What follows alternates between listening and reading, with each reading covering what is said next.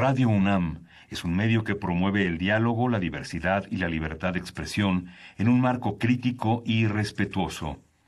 Los comentarios expresados a lo largo de su programación reflejan la opinión de quien los emite, mas no de la radiodifusora.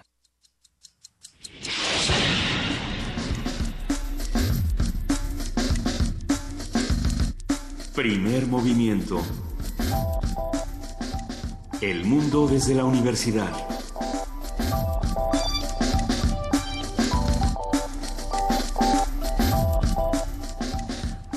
Buenos días. En este momento ya son las 7 de la mañana y nos da muchísimo gusto saludarlos desde la Feria Internacional del Libro de Guadalajara. Queridísima Juana Inés de ESA, ¿cómo estás? Buenos días. Pues muy bien, Luisa Iglesias. ¿No te da mucho gusto estar aquí y no allá?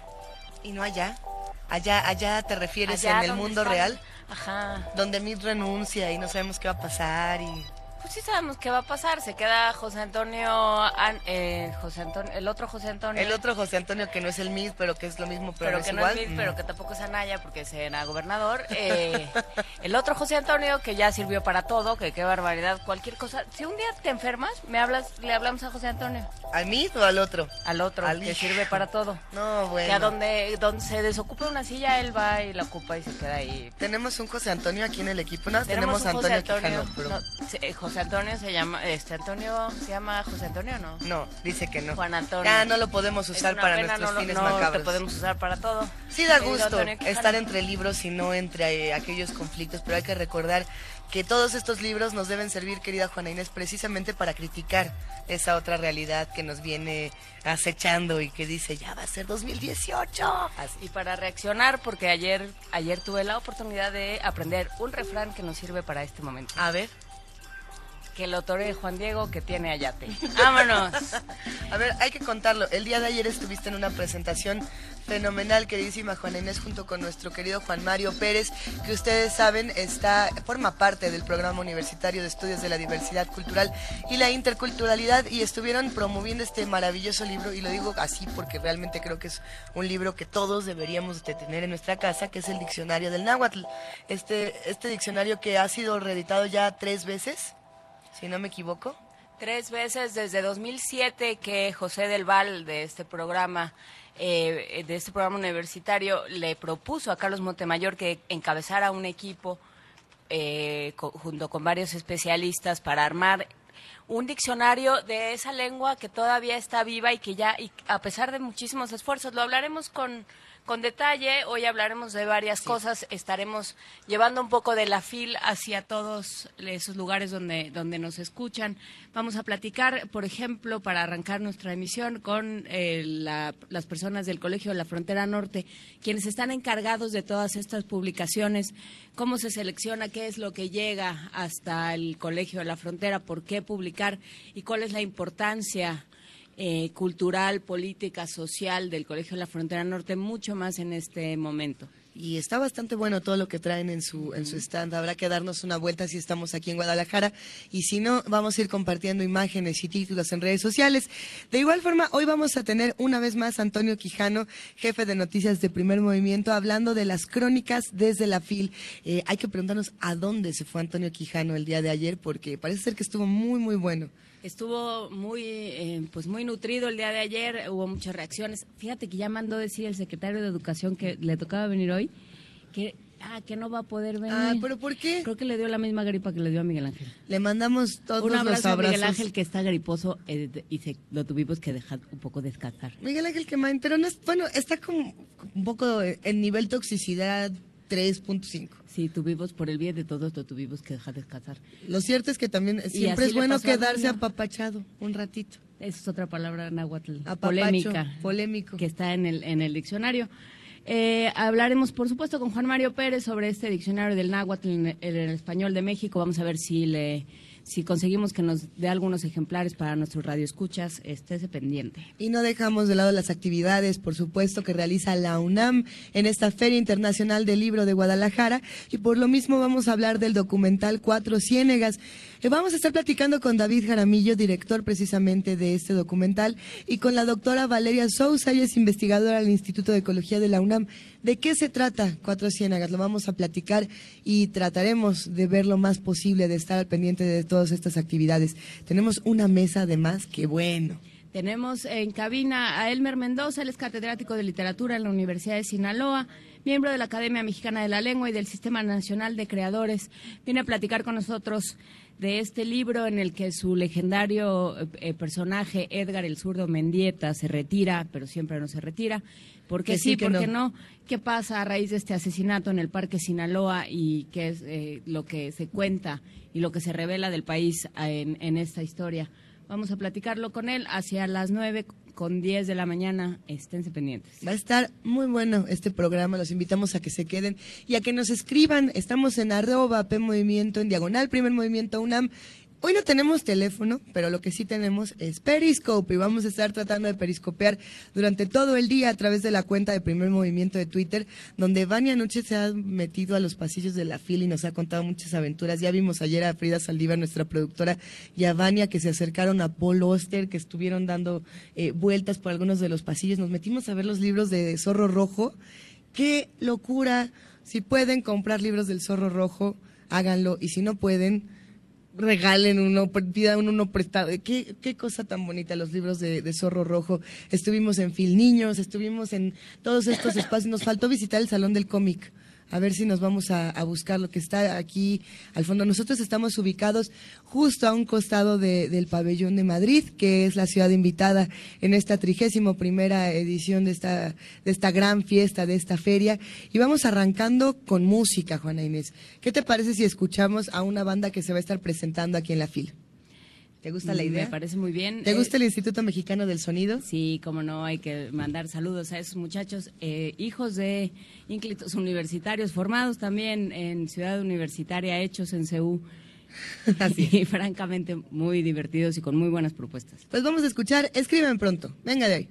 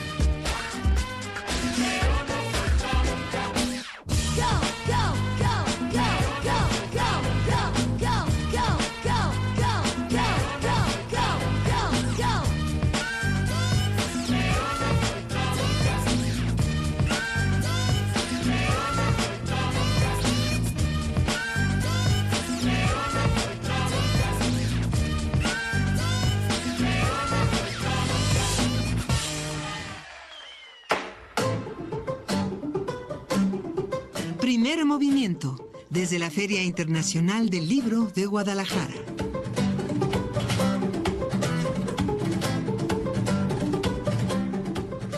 El Colegio de la Frontera Norte, conocido como el COLEF, es una institución que busca generar conocimiento científico sobre los fenómenos regionales de la frontera entre México y Estados Unidos, basándose en una perspectiva integral y multidisciplinaria. Este año el Colegio de la Frontera Norte presenta diversas novedades editoriales en la Feria Internacional del Libro de Guadalajara y llevarán a cabo nueve presentaciones de libros. Para hablarnos de ello, para eh, contarnos de sus propuestas editoriales, de cómo se cristaliza el trabajo del COLEF a través de sus de, sus propuestas editoriales. Está con nosotros la maestra Erika Moreno Páez, ella es coordinadora de publicaciones del COLEF. ¿Cómo estás, Erika? Hola, muy bien, muchas gracias, buenos días. Y la maestra Flor Arballo, ella es responsable de divulgación del COLEF. Hola, Flor. Hola, gracias por estar aquí.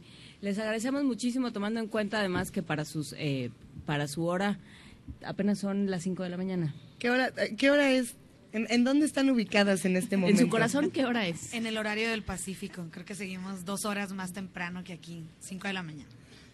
Bueno, hay muchas cosas de las que podríamos hablar, muchas fronteras, la frontera del tiempo, por ejemplo, pero hay muchas otras que se están manifestando en esta misma feria, ¿no? Y que también se pueden discutir.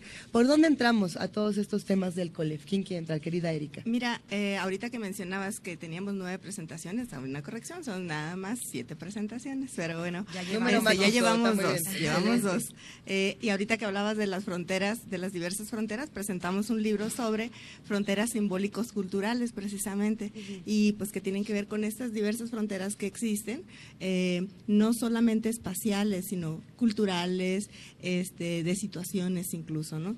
Eh, este libro lo presentamos justamente el domingo, el domingo pasado, y tenemos todavía pendiente cuatro presentaciones.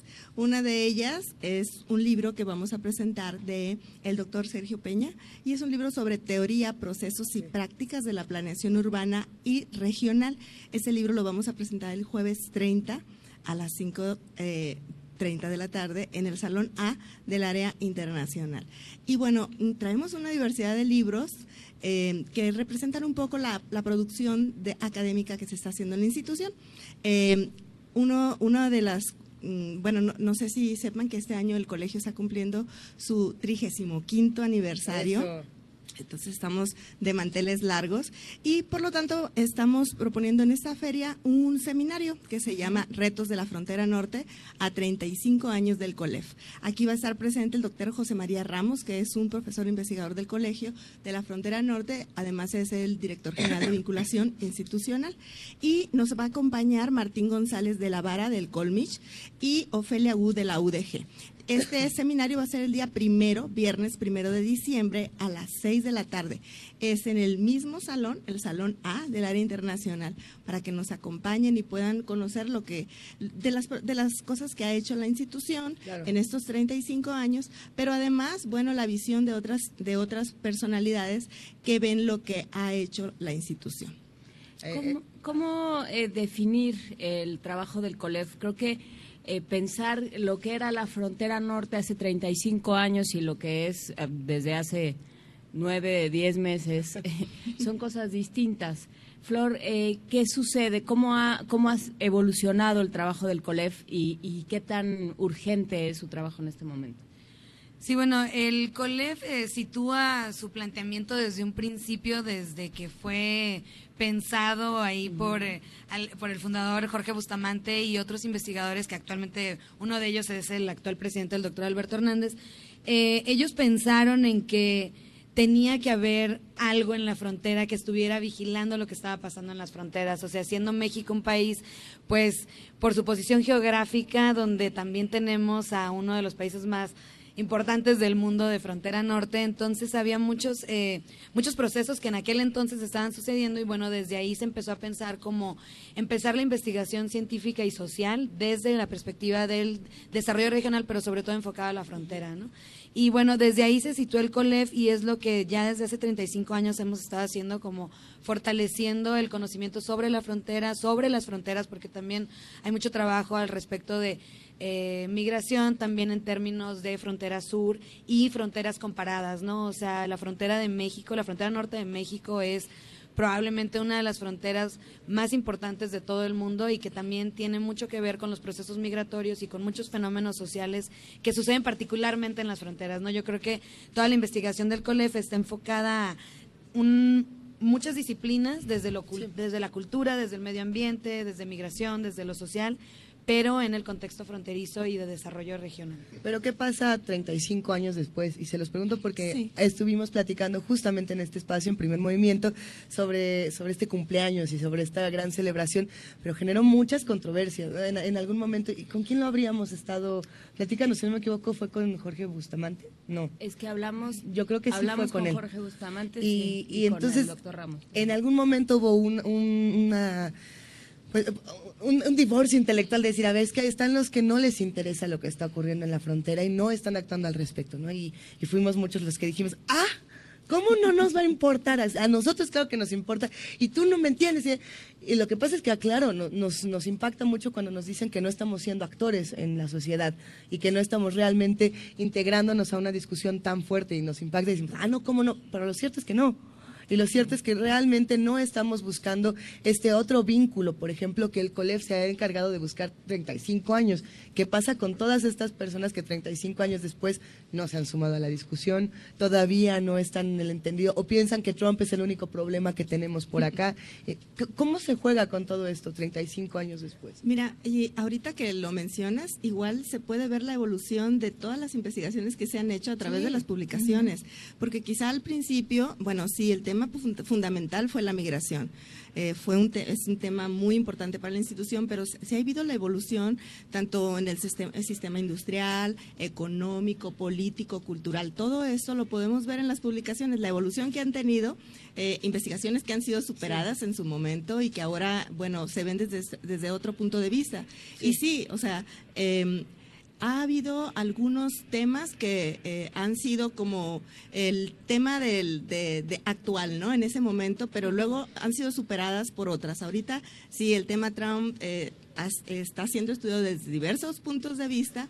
Sin embargo, eh, hay, hay temas que eh, digamos que no directamente están siendo vinculados con eso, pero que la institución está preocupada porque tanto en México como en otras partes del mundo está, hay un, hay un cambio en las mismas fronteras, porque como decía Flor, estamos haciendo estudios sobre eh, fronteras comparadas. Eh, Marruecos, este, las triples fronteras, o sea, son diversas fronteras que la institución en sí, tanto en sus publicaciones como en sus revistas, está, está eh, analizando y revisando para que los tomadores de decisiones vean, digan, oigan, ya están haciendo investigación, aquí ya hay algo, ¿no? Sí. Sí, hemos hablado mucho en los últimos meses y desde hace mucho tiempo sobre estas crisis migratorias que se dan en otros lugares del mundo, que se dan en, Libia, que se dan en Siria, que se dan en, diferentes, en las, digamos, en, en, las puertas de entrada a Europa, ¿no? Turquía, todos estos sitios, lo que implica, hemos hablado de lo que implica para Alemania, la crisis migratoria, y de pronto se nos olvida la que vivimos en casa, ¿no? Eh, tú hablabas, Flor, de, de, las dos fronteras, tanto la frontera sur como la frontera norte, y de qué manera eh, lo que sucede en una repercute de alguna forma en la otra y, cómo nos han cambiado las dinámicas. ¿Desde dónde se está trabajando eh, México con su propia crisis migratoria? Bueno, yo creo que esa es una pregunta que tendrían que responder los especialistas en migración del COLET, pero bueno, como parte del, trabajo que también hacemos de divulgación, pues sí, o sea, esta es una pregunta yo creo que la mayoría de, la gente nos hace. Y nosotros tenemos eh, la encuesta de migración internacional, que es también de Frontera Norte y Frontera Sur, la CEMIF. Y es un proyecto emblemático del COLEF, un proyecto insignia que ya tiene muchos años. Y bueno, lo que los especialistas han dicho y lo que hemos podido observar es que sí es muy diferente, ¿no? O sea, la manera en que pensamos la frontera norte desde la política pública, también las instituciones, el gobierno los diferentes actores que están involucrados, a cómo también somos un país receptor y de tránsito, ¿no? Entonces, no es solo la cuestión de la migración que va de, de, mexicanos y mexicanas a Estados Unidos, sino todas las personas y el flujo de gente que viene entrando. Entonces, creo que el COLEF sí ha abonado mucho con datos estadísticos, con cuestiones de, de la encuesta, a dar muchos datos a los tomadores de decisiones, como decía Erika, en términos de qué está pasando, pero también una mirada crítica hacia el interior y hacia lo que nosotros como eh, país estamos ejerciendo también dentro de las fronteras, ¿no? Bueno, a ver, ¿y qué pasa con los lectores? Y yo lo pregunto porque ah, son temas complejos, son temas duros y muchos son temas profundamente dolorosos, aunque estén escritos de la manera más amable, cariñosa, apapachadora, en fin, son temas muy dolorosos y hay lectores que dicen, pues es que yo no me acerco a los textos de Colef porque esa es la realidad que no quiero ver porque me duele. Y ahí hay un reto de decir, bueno, pues, pues aunque duela, ¿cómo le hacen con esta parte eh, de difusión de las publicaciones, de acercamiento con los lectores más difíciles que dicen, pues es que los temas tan reales que están aquí no, son los míos. ¿Qué pasa ahí? Claro, mira, bueno, una forma es esta feria, por ejemplo, ¿no? Acercarnos a otros públicos. Estamos acá, nosotros venimos de Tijuana, pero claro, el colegio está a lo largo de la frontera. Sin embargo, mm, llegar a Guadalajara o llegar a Ciudad de México, llegar a Yucatán, este, lo, lo hacemos a través de ferias de libros, congresos, eventos a los que participamos. Y bueno, sí, eh, efectivamente nuestros libros sí son especializados sin embargo, eh, se han realizado una serie de, acercamientos por parte de los investigadores a través de, artículos de divulgación em, y, bueno, algunas pláticas que los mismos investigadores nos, nos apoyan con, em, digamos, hacer más ligera su, trabajo de investigación para, para que la gente pueda entender muchísimo mejor. Sí, eh, quiero decirles que no necesariamente tiene que ser un público de doctorado para poder entender las Eso Es bueno, no, de verdad. Sí, sí, este, ha mejorado muchísimo esto. Pero mm, también tenemos eh, textos que, eh, digamos, que no tendrían que ser tan duros los temas, ¿no? O sea, no es matemática pura, no es eh, economía, economía aplicada, no es necesariamente esto, sino que los temas que se están manejando eh, impactan a cada una de las personas. Yo este, teníamos un programa antes, anteriormente hablábamos de libros electrónicos y teníamos que estar leyendo los libros.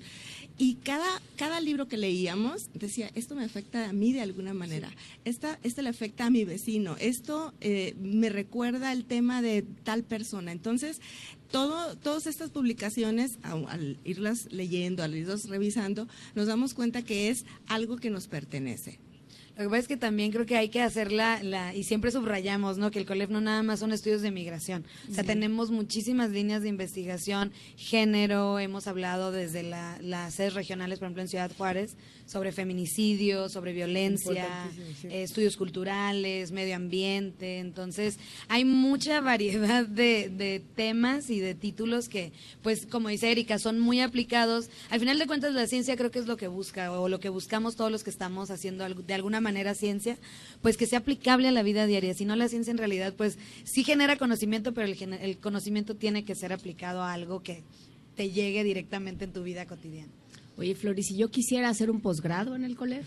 Pues hay, eh, hay muchas opciones. No venía, preparada, pero aquí traigo toda la información. Tenemos abierta la convocatoria de, programas de posgrado. Son posgrados eh, de investigación, son programas de dedicación exclusiva de tiempo completo.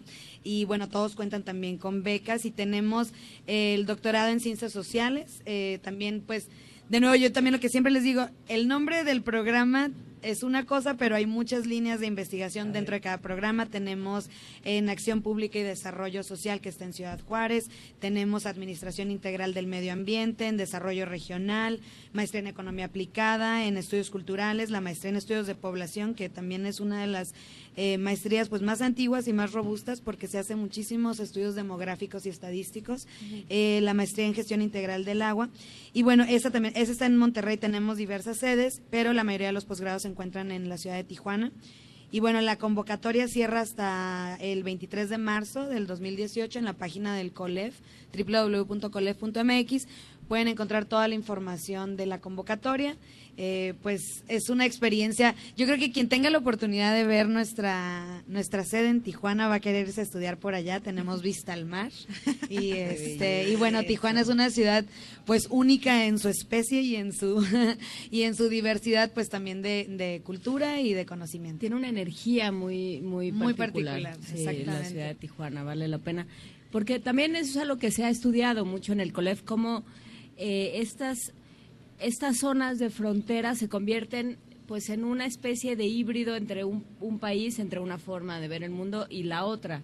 ¿no? no terminan de ser ni del todo mexicanos ni del todo estadounidenses, sino que colindan justamente y convierten la lengua, la gastronomía, eh, los, las formas sociales, los acuerdos sociales en otra cosa distinta. Y eso se ve mucho en ciudades como Tijuana. Sí, creo que también en Ciudad Juárez. Y bueno, creo que esa es una también de las experiencias muy enriquecedoras que tienen los, los estudiantes en, en el COLEF, pues que si están estudiando alguna situación completamente involucrada en temas de frontera o situaciones transfronterizas, pues no hay mejor ubicación que estar directamente en la frontera, ¿no? Y poder transitar eh, estos dos países que de repente es muy paradójico, ¿no? O sea, porque estamos en México y de repente hora y media después o menos, ¿no? Ya estás completamente en Los Ángeles. Entonces, sí puedes estudiar directamente, incidir directamente, hacer movilidad académica y sí es vivir, como dices, una situación muy particular de frontera, ¿no? Esta vida transfronteriza que le decimos. Y, y las maestrías, bueno, la maestría en línea también, que ya también no necesariamente tendrías que estar en la frontera. Aunque ya, nos antojó. así es. Pero eh, la maestría en línea también acerca a otros públicos que están en otras en partes migración del mundo, internacional, ¿sí? exacto. Así No lo mencionamos, pero también el COLEF ya tiene toda una oferta muy robusta en la unidad de educación continua, en la UEC, y tenemos varios programas. Hay una maestría, pero también hay varios cursos, especialidades, diplomados, que no necesariamente uno tiene que estar en, en la sede, pero lo puede hacer a través del portal de internet. El COLEF le, le entra también a otras manifestaciones artísticas. Hemos visto que han tenido exposiciones de fotografía, de danza, de teatro, de muchas otras cosas. ¿Qué pasa con, con la, la relación que hay entre estas manifestaciones artísticas y el COLEF? ¿Lo, lo viven como actos de resistencia? ¿Lo viven como interpretaciones de lo que está ocurriendo en estos espacios? ¿O, o qué se está proponiendo desde esa otra parte? Bueno, eh, digamos que hay algunos, algunas manifestaciones en las que el colegio sí este, participa porque es parte, parte de, de la labor que hace la institución, como involucrarse en, en la ciudad o en el, Claro. en el estado donde está. Eh, en algunos también sirve como parte de, de la investigación que está haciendo, por supuesto. Y eh, lo vemos en algunas manifestaciones como la ópera, eh, como eh, estuvo, no recuerdo si también sí, para los participó por 35 aquí años fue un fiestón, hubo exposiciones. exposiciones fotográficas. Eh, hay una eh, exposición fotográfica itinerante del colegio en donde podemos ver fotografías. Golfo al de- Pacífico. así es, de Golfo al Pacífico. Vemos fotografías maravillosas. Eh, se han expuesto tanto en México como en otras partes del mundo. En Europa, Y en Turín Europa, acaba de así es. Y esto lo que hace es que eh, la gente pueda, pueda saber exactamente lo que nos está pasando, ¿no? Eh, hay fotografías muy fuertes, yo las veo y sí, incluso yo viviendo en la frontera sí se me hacen fuertes. Hay fotografías maravillosas y, y, eh, amorosas incluso de la frontera. Y también, bueno, hay fotografías en donde ven- vemos el espacio geográfico en el que, como dice Flor, estamos... eh, pues nosotros eh, maravillados, ¿no? Entonces, bueno, como podrán ver, la institución trata de involucrarse en todas estas manifestaciones de tal forma que Claro. se involucre también en la sociedad en la que está eh, trabajando. También hay mucho material, eh, por ejemplo, hay algunos investigadores, sobre todo del Departamento de Estudios Culturales, que han hecho documentales al respecto de sus propias investigaciones. Entonces, puedes encontrar, y también ahí en, en el área de publicaciones están disponibles, por ejemplo, documentales que ha hecho el doctor Manuel Valenzuela sobre eh, la Santa Muerte o fenómenos culturales también, por ejemplo, muy específicos también de la frontera, como la leyenda de Juan Soldado, ¿no? Los En tienen, Tijuana. si no me Sí. equivoco, están en el stand. Sí, es una colección Si no en línea también los pueden de- encontrar. se llama la colección mística popular y sí es Juan Soldado, la Santa Muerte, El el, Niño Niño Fidencio. El Niño Fidencio, lo em, el viendo. Cuchumá y hay otro. Entonces sí, Pues es- por ahí también, y pues eh, creo que cada vez más la cuestión de, de los medios audiovisuales, de aplicar la tecnología también a la academia y a las investigaciones académicas, pues ha servido muchísimo, sobre todo para los que estamos en, en el área de divulgación, nos hace mucho más sencillo también el trabajo porque alcanzas otros públicos y hay gente que se acerca, como dices tú, a la cuestión que puede ser sumamente densa en términos académicos, pero explicado de otra forma o de manera visual o auditiva. Entonces también pues están haciendo muchos esfuerzos por, por presentar el trabajo académico en otras en otros formatos. Pues muchísimas gracias, Erika Moreno Páez, coordinadora de publicaciones del Colegio de la Frontera Norte, maestra Flor Arballo, responsable de divulgación del COLEF. Una página. La página es colef.mx. www.colef.mx. Ahí también pueden encontrar nuestra librería en línea y también pueden encontrar el programa general de la feria, eh, de la participación, por supuesto, del Colegio de la Frontera. a ver, la más próxima la podemos recordar para los que nos escuchan. Mira, la próxima, la que va a ser justamente el próximo jueves, es el de Teoría, Procesos y Prácticas de la Planeación Urbana y Regional. Es en el Salón A del área internacional a las 5.30 de la tarde. Y para todos los radioescuchas que a lo mejor no están en Guadalajara, pero que no quieren que eso sea una frontera para acercarse a ustedes, ¿qué hacen? ¿Hay algún streaming? ¿Hay algún lugar donde lo van a poder ver, escuchar, lo que sea? Así es, sí, lo van a estar transmitiendo por redes sociales, eh, lo, pueden ver por Facebook y lo pueden ver por la misma página del Colegio de la Frontera Norte. Entonces ahí nos pueden estar viendo. Un, último aviso de ocasión es, eh, también pueden suscribirse a, bueno, aparte de nuestras redes sociales, tenemos un programa de televisión también que se llama Diálogos desde la Frontera, en donde también hablamos pues de todos estos temas que se trabajan en el COLEF desde otro lenguaje mucho más sencillo para el público no especializado. Y bueno, nada más también quería invitarlos a que nos visiten en el stand del CONACIT, a los centros CONACIT. Somos desde el COLEF, estamos coordinando el proyecto de, de, comunicación, de difusión del sistema de centros de investigación de CONACIT. Y el stand del COLEF, Y estamos en el stand de CONACIT y en el stand del COLEF sí, también. Y siete. Ok, excelente. Pues están en todos lados. ¿eh? Es una verdadera maravilla. Gracias, Erika Moreno Páez. Gracias, Flor Arballo. Les agradecemos muchísimo por pararse a las, ¿qué, es? A las 3 de la mañana, a las 5 de la mañana para usted. Seguimos aquí en Primer Movimiento y no vamos a dejar todos estos temas tan importantes que el COLEP siempre pone en las discusiones. Gracias. Gracias. Nos vamos con música, querida Juana Inés. Vamos a escuchar Amaral con Nocturnal, bandas que se presentan aquí en la FIL Guadalajara.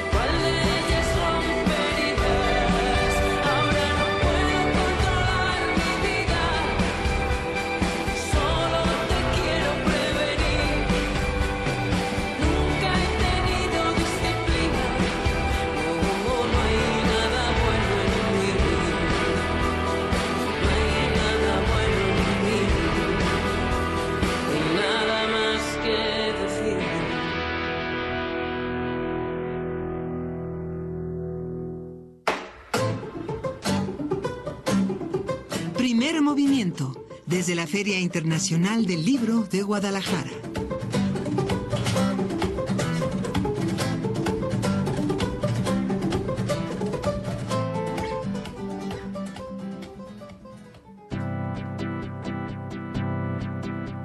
Crónicas desde la FIL con Antonio Quijano.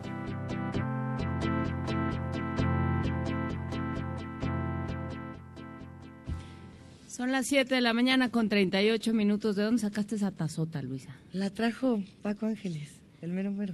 Ah. El mero mero Paco Ángeles nos trajo una tazota de primer movimiento. Es como un jacuzzi. Tienes dos alcacelser, la convertimos en jacuzzi. ahorita, nos hacemos un jacuzzi aquí en la, en la Feria del Libro porque hace tanto frío que no nos vendría nada mal. Tampoco nos vendría nada mal la crónica de lo que ocurrió el día de ayer en la FIL Guadalajara. Exactamente, y ya está con nosotros para ello Antonio Quijano, jefe de noticias de este espacio. ¿Cómo estás, Toño? Eh, bien, buenos días a todos. Hola, Toño. A nuestro público que nos escucha en todos lados, a la gente de aquí de la FIL, de Teunán, que ya también está aquí, este, pues a todo el mundo aquí muy bien todo. Tú, tú has venido desde, desde muy lejos, querido Toño Quijano, a contarnos todas las leyendas urbanas, las historias, los, los recuerdos, eh, los rincones de esta trigésimo primera Feria Internacional del Libro de Guadalajara. Y ha estado, bueno, te has ido a meter a conferencias, a diferentes espacios que han estado bastante, bastante buenos. Así es, ayer fui a la última mesa del coloquio internacional Los acosos a la civilización. ¿Qué tal? Ah, muy buena. Eh, ahí tuvimos oportunidad de escuchar al filósofo francés Gilles Lipovetsky. Lipovetsky. Ay, Lipovetsky, qué maravilla. Y bueno, ahí él se refirió a que, él dijo que los museos ya no cumplen su vocación original de mostrar el arte y la grandeza de las naciones. Durante la mesa eh, dijo que hoy en día los museos se dedican más a mostrar objetos frívolos, eh, es decir, se dedican a la moda que se ha legitimado a través de, estos recintos. Él llama esto un proceso de hibridación entre la moda, la economía y el arte.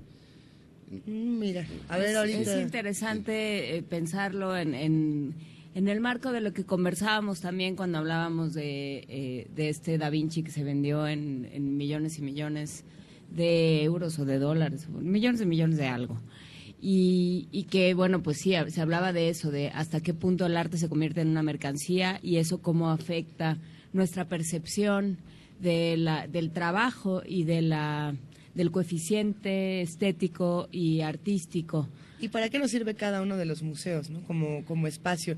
Eh, no sé, me recuerdo mucho esta discusión que tuvimos cuando el MUAC y, tuvo puso este cartel gigantesco eh, afuera, en la parte exterior, directo hacia el Centro Cultural Universitario, que decía se necesita más poesía. Era lo que decía la, la manta gigantesca y era como, gracias MUAC por avisarme sin dármela. ¿no? Y eso estaría bueno que me dieras poesía. No estaría mal que adentro de este museo tuvieras algo que, que decirme sobre esto, no nada más recordarme que no lo tengo y sobre todo para los que a lo mejor no tenemos a la mano ese libro, esa referencia, ese Lipovetsky detrás de, la oreja de, recitándonos y diciéndonos filosofía. ¿no? Creo que es interesante recordar un poco la, la, trayectoria de Lipovetsky. Lipovetsky empezó, bueno, fue, se, fue conocido principalmente ya de manera masiva con este libro La Era del Vacío, sobre justamente cómo eh, las eh, sociedades íbamos perdiendo la posibilidad de, de, crear significado y le íbamos dando valor a cosas que no lo tenían. Y es un pleito que ha ido teniendo. Lipovetsky también pasó por una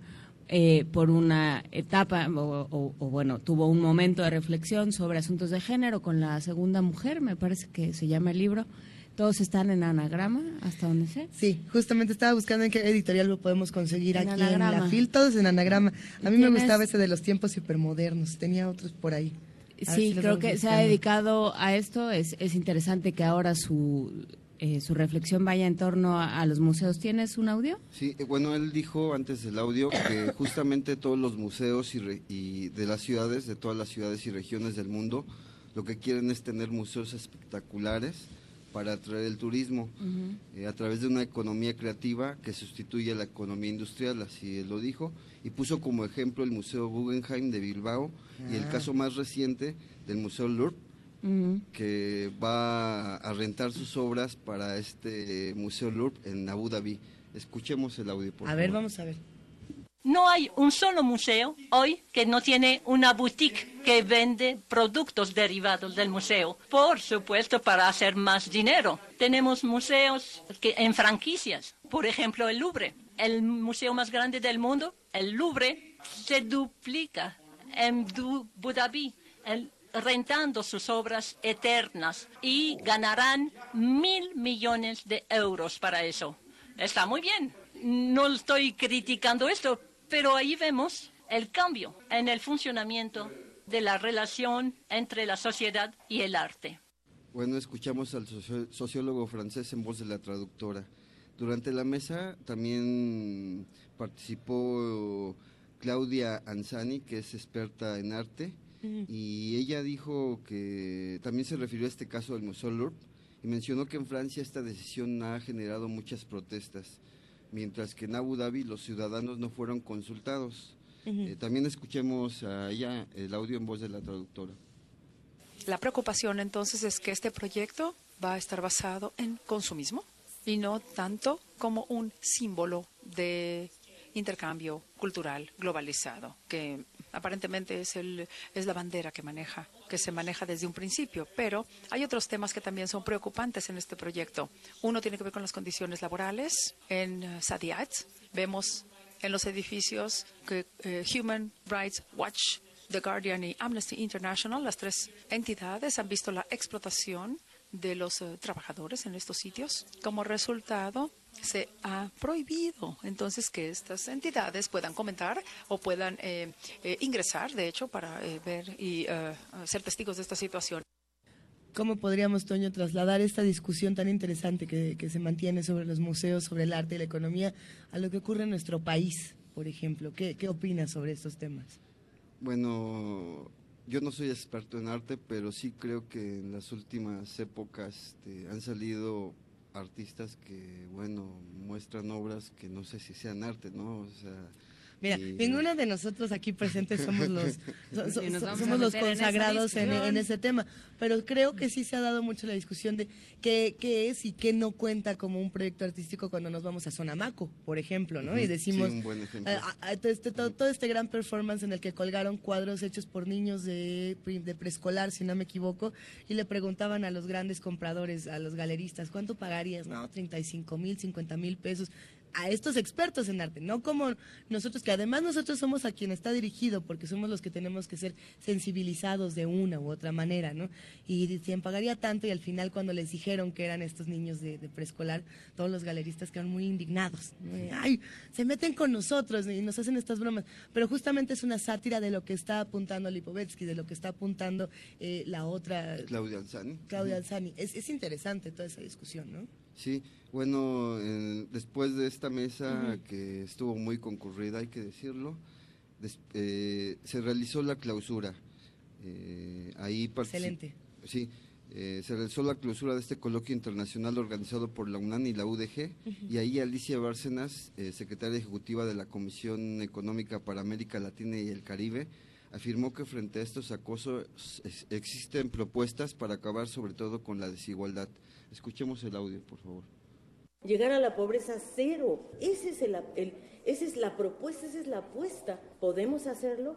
Yo creo que sí. Pero para ello tenemos que cambiar profundamente el estilo de desarrollo. El capitalismo no funciona. Necesitamos ir a un futuro que efectivamente reconozca un mercado que esté al servicio de la sociedad, perdón, y no una sociedad que esté al servicio del mercado. ¿Cómo le hacemos para cambiar ese proyecto? Partamos por este país. Este país necesita un nuevo proyecto de país. Y ese proyecto de país se va a definir el año próximo. Y yo creo que tenemos todos que trabajar para que este coloquio de, de acosos a la civilización nos lleve a una reflexión profunda sobre el cambio de época que estamos viviendo.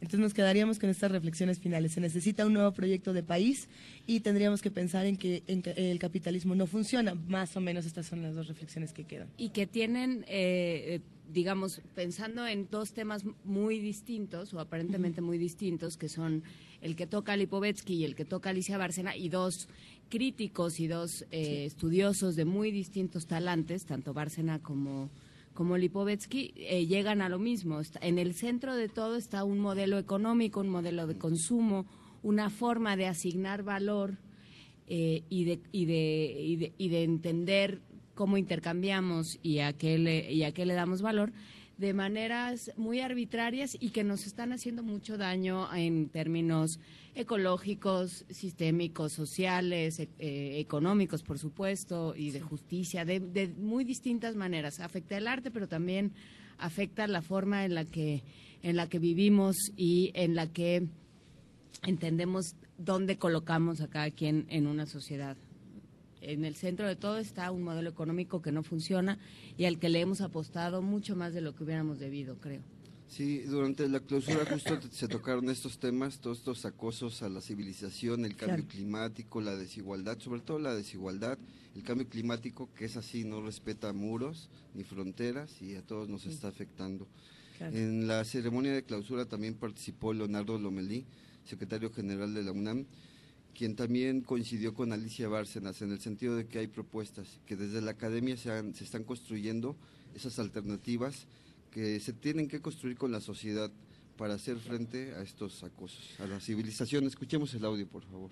Tenemos también que reconocer la importancia de que desde la academia tengamos la capacidad de ofrecer alternativas a los grandes problemas que nos aquejan y también que podamos socializar estas posiciones que podamos sensibilizar a la sociedad sobre la gravedad de los problemas, pero también difundirles que hay alternativas que se pueden construir con la participación consciente de la sociedad. Y, nos quedamos con algunas discusiones pendientes en este coloquio otoño eh, que se organiza precisamente por la universidad, por la UNAM y por la UDG, por la Universidad de Guadalajara. Ya lo decíamos eh, en la discusión que tuvimos con Enrique Díaz Álvarez, eh, a ver, ¿y dónde quedó la crítica a la misma universidad que también tiene sus fronteras, que también tiene su parte que margina de otra manera desde la academia o desde otros espacios? Y que también construye sus muros de otra manera, sí. ¿Qué pasa con eso? Se discutió a la misma universidad se discutió el tema de, de la educación de las universidades desde este, desde este coloquio o se nos quedó fuera? Me parece que hay ciertos temas que sí deberían de enfocarse. Yo creo que este coloquio tal vez en una segunda edición, si es que se hace, podrían abordar todos estos temas que quedaron rezagados, tal vez por la, este, por darle prioridad a ciertas, ciertos temas como la desigualdad, cambio climático, etcétera. Pero también pues como tú dices la educación es un tema muy importante hoy en este tiempo no eh, bueno finalmente en el evento Jorge Volpi coordinador de difusión cultural informó que fueron 15 mesas de trabajo en la que participaron 40 expertos nacionales e internacionales. Y bueno este eh, ayer se realizó la clausura y no sé si habrá memorias, pero supongo que sí, sobre este, todos estos temas. Nos eh, dijeron que sí tenían esa, esa idea, tanto Juan Ayala como Enrique Díaz Álvarez, con quienes, con, quienes platicamos hace unas semanas, antes de que, o bueno, cuando estaba en el coloquio en su máximo esplendor en la Ciudad de México, pues dijeron que sí, que esa era la propuesta. Veremos qué es lo que sucede. Por lo pronto queda la memoria eh, visual, ¿no? Se, se, se tienen estas los videos y las grabaciones de, de estos de estos encuentros. Sí, efectivamente en la página del coloquio de los, los acosos a la civilización ahí se realizó el streaming, de hecho la, la transmisión y ahí se pueden encontrar los videos. Oye, Toño, ¿y ahora dónde te vas a ir? Ya ha terminado este coloquio, ¿a dónde nos vamos a ir contigo?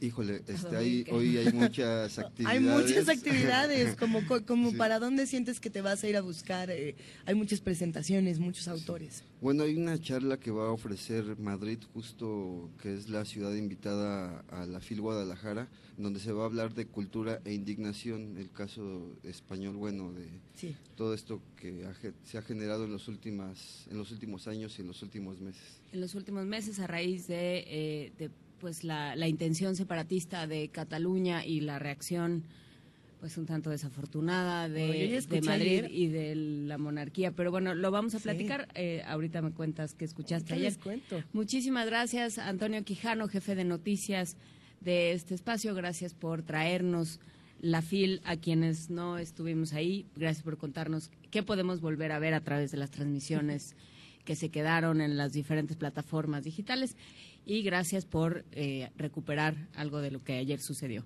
Pues gracias a todos ustedes y que sigan las transmisiones de primer movimiento. Aquí se van a enterar de la FIL. Gracias, querido Toño. Aquí seguimos.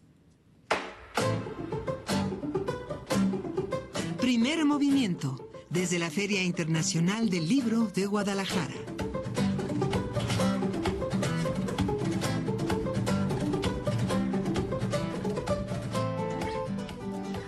Aquí en primer movimiento, son las 7 de la mañana con 53 minutos y estábamos discutiendo con Antonio, Quijano todo lo que va a haber en esta, en esta FIL, Juana Inés. Va a haber muchísimas actividades, muchas discusiones, montones de presentaciones.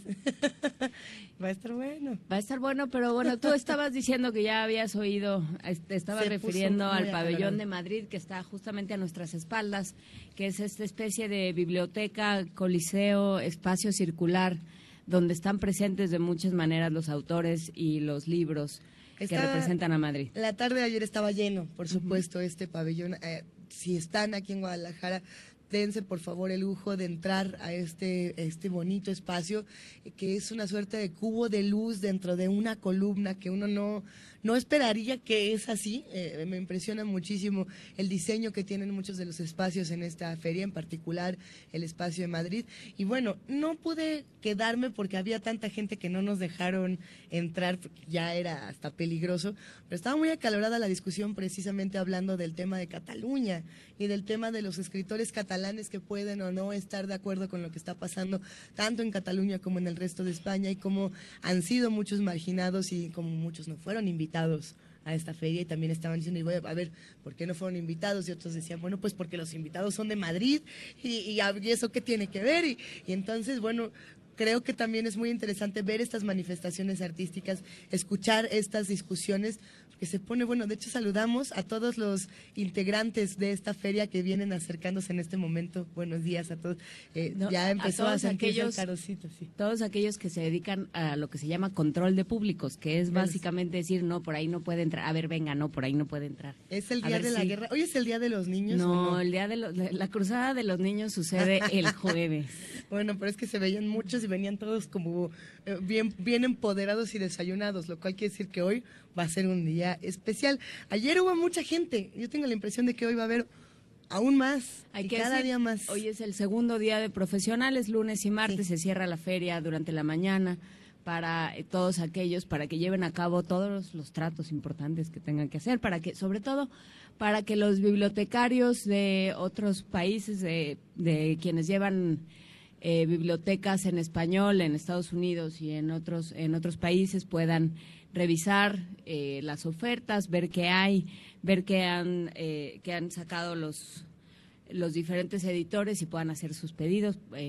todos aquellos que van por la, por la FIL con maletita casi siempre son bibliotecarios porque se llevan un montón de catálogos y un montón de muestras. También hay una parte eh, de la que se habla poco, pero que es interesante, el CONACIT, el Consejo Nacional de Ciencia y Tecnología, también se, se une a la FIL con una sección sobre ciencia. La FIL también es ciencia. En esta ocasión, ah, creo que la, en la edición pasada hablaron del sonido y en esta ocasión están hablando de ciencia y cine.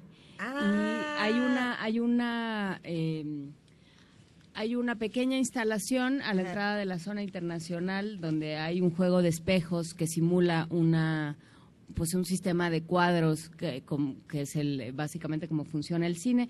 Y también hay una conferencia magistral a más de 100 años de la teoría de la relatividad. A esa, a esa vamos a ir.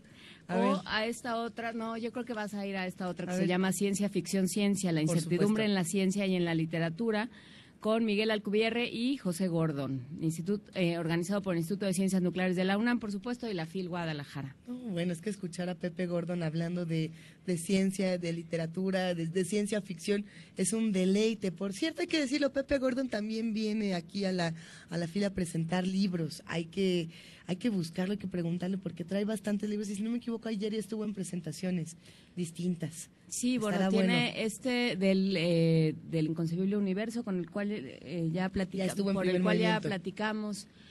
Y bueno, ya nos vamos, nos vamos a una mini producción. La biblioteca digital. Estamos tan tranquilas aquí. Pues sí, pero es para que entremos al tema del de, ah. diccionario de náhuatl. La Biblioteca Digital de la Medicina Tradicional Mexicana nos presenta Suapatle, una producción de Radio UNAM. Suapatle. Montanoa Tomentosa Serv. Compósite. Biblioteca Digital de la Medicina Tradicional Mexicana. Soapatle. Es muy común su empleo en la terapéutica de malestares propios de la mujer, especialmente en varios estados del centro del país como Estado de México, Hidalgo, Michoacán, Morelos, Puebla, Tlaxcala, Distrito Federal y al sur en Oaxaca. Desde la época prehispánica, entre los mexicas, el ciguapatli, que significa medicina o remedio para la mujer, ha sido una planta de suma importancia para resolver problemas relacionados con el parto. Actualmente continúa destacando su utilidad para inducirlo, acelerarlo y o facilitarlo. Por lo general se ingiere el cocimiento de las hojas, ocasionalmente junto con la raíz, o se prepara con canela y chocolate, para beberlo en el momento en que empiezan las contracciones o en casos de partos difíciles. Posterior al parto, con el objeto de limpiar la matriz y expulsar completamente la placenta, se prepara un té agregando las hojas o ramas de ruda, bretónica y epazote el cual se puede endulzar con chocolate o piloncillo y tomarlo antes y después del parto. Su empleo es delicado y debe estar respaldado por un verdadero especialista de la medicina tradicional. La información que aquí se presenta puede encontrarla en la Biblioteca Digital de la Medicina Tradicional Mexicana, una publicación de la UNAM a través de su programa universitario México Nación Multicultural.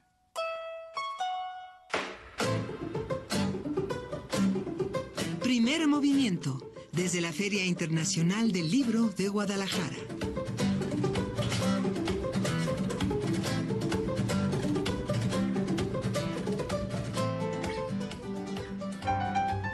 Como los pulpos, los escritores son más sabrosos en su tinta. Una producción del Instituto de Energías Renovables de la UNAM lunes y miércoles al mediodía por el 96.1 FM. Radio UNAM. Bueno. Buen día, señor Luis. ¿Le gustaría cambiarse a nuestro banco? ¿Tienes miedo de apoyar aspirantes a candidaturas sin partido y que hagan mal uso de tus datos personales? En estos días, aspirantes a candidaturas sin partido y sus brigadas saldrán a las calles con una app a pedir tu apoyo. Tu credencial, tu foto y tu firma están seguras con esta app, ya que pasarán directamente a manos del órgano electoral correspondiente. Apoya seguro con la app. Para más información, visita www.ism.mx. Instituto Electoral Ciudad de México. Con participación, todo funciona.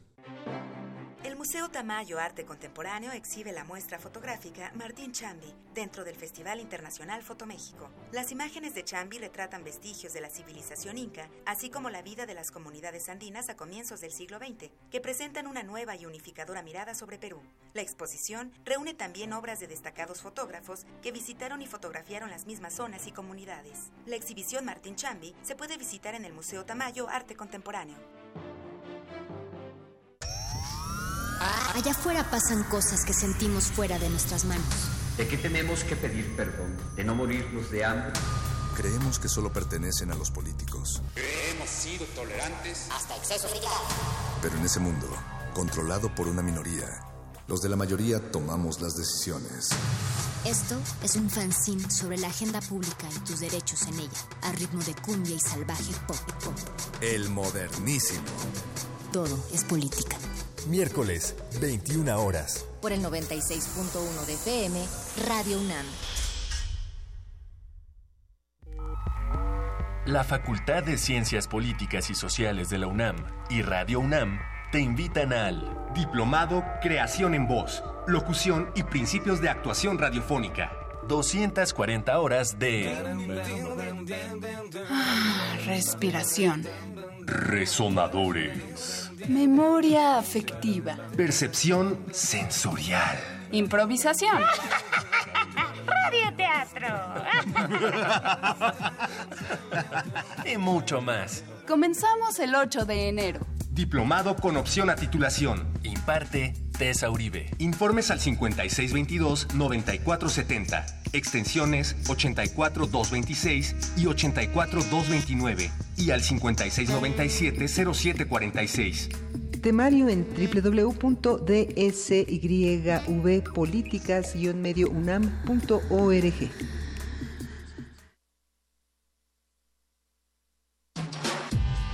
Primer movimiento. Podcast y transmisión en directo en www.radio.unam.mx.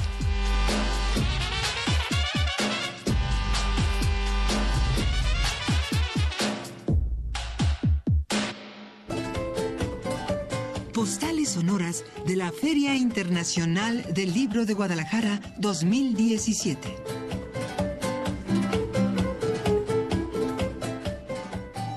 Muy buenos días a todos los que nos están escuchando en Radio UNAM y a todos los que nos observan en TV UNAM. Estamos en el canal 120, en el canal 20 de TV Abierta, en el 860 de AM, en el 96.1 de FM y nos encanta arrancar con esta segunda hora de primer movimiento, querida jefa de información, Juana Inés de esa. ¿Cómo estás, Luisa Iglesias? Nosotras somos una postal sonora un poco larguita, va a estar un poco larga. Pero nos gusta eso de ser postales sonoras y también visuales y de todo un poco.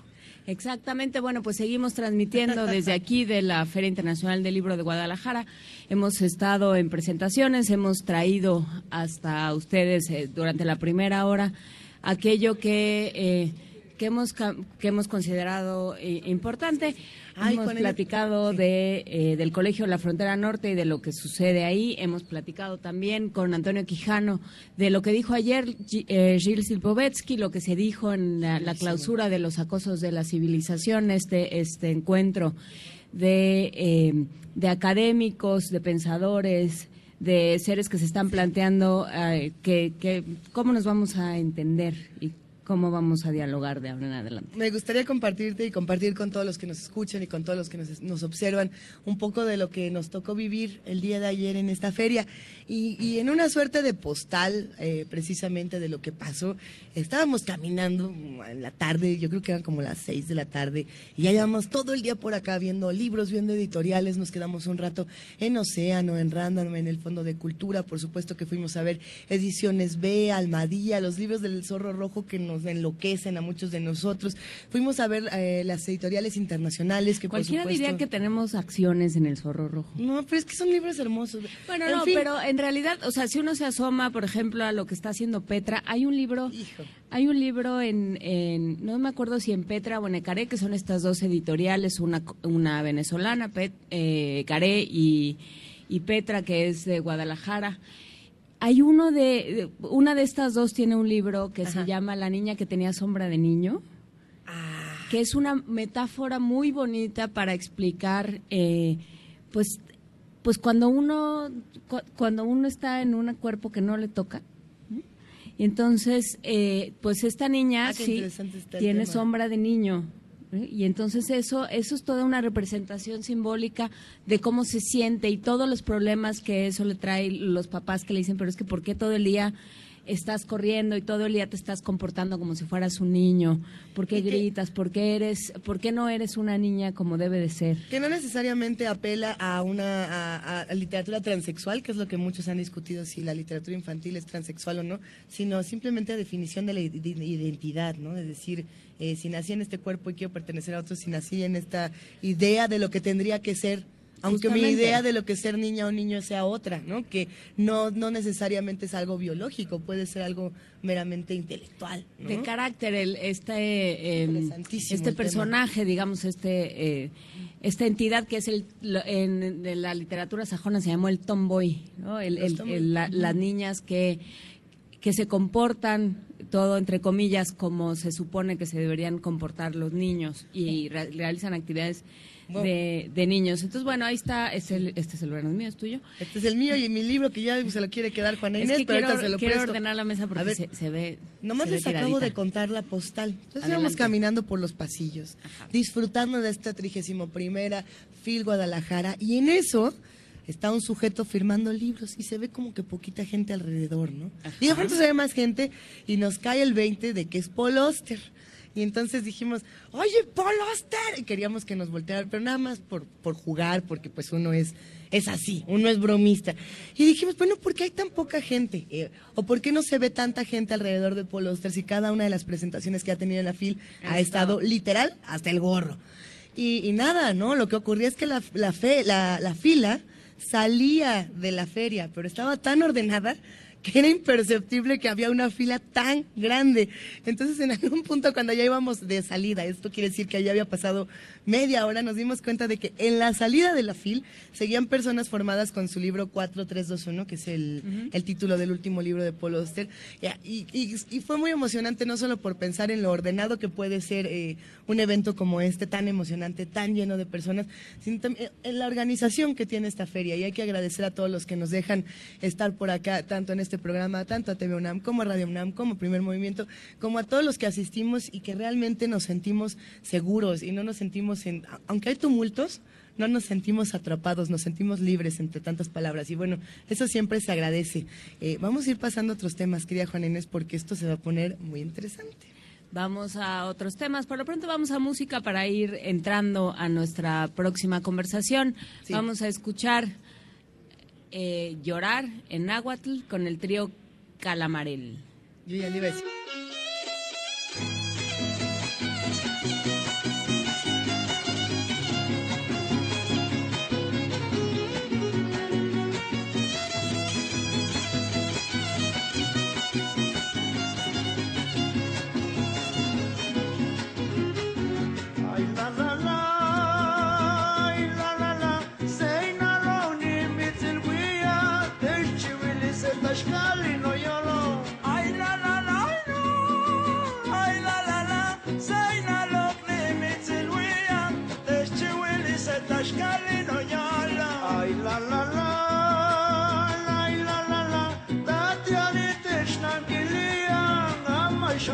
Esta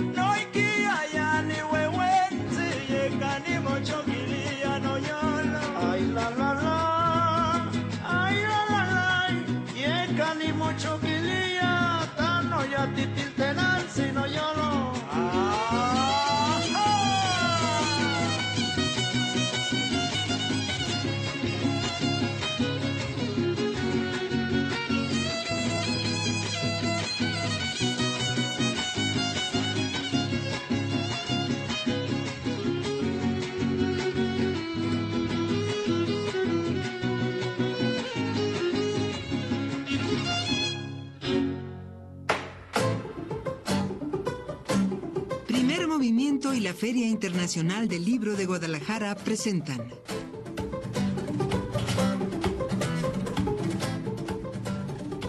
Este lunes se presentó en la FIL Guadalajara 2017 la más reciente edición del Diccionario del Náhuatl en el Español de México. Es un libro editado en conjunto por el Programa Universitario de Estudios de la Diversidad Cultural y la Interculturalidad, el PUIC, y la Dirección de Publicaciones y Fomento Editorial de la UNAM en homenaje al escritor Carlos Montemayor en el marco del aniversario número 70 de su natalicio. Y hay que decirlo, este compendio de términos náhuatl tiene más de 2.000 náhuatlismos. ¿Sí se dicen náhuatlismos? Algo- Sí. A ver si no... Voces de origen. Exactamente, que son las muchas voces, mil toponimias y 232 voces relacionadas con la herbolaria. Además, pretende reinsertar y fomentar el estudio del idioma náhuatl entre los estudiantes del país, ya que esta lengua originaria es una de las que cuenta con mayor número de hablantes a nivel nacional. Hay que decirlo, en este momento, si no me equivoco, hay más de 800 personas becadas por nuestra universidad, por la UNAM, en, en justamente que forman parte de comunidades indígenas.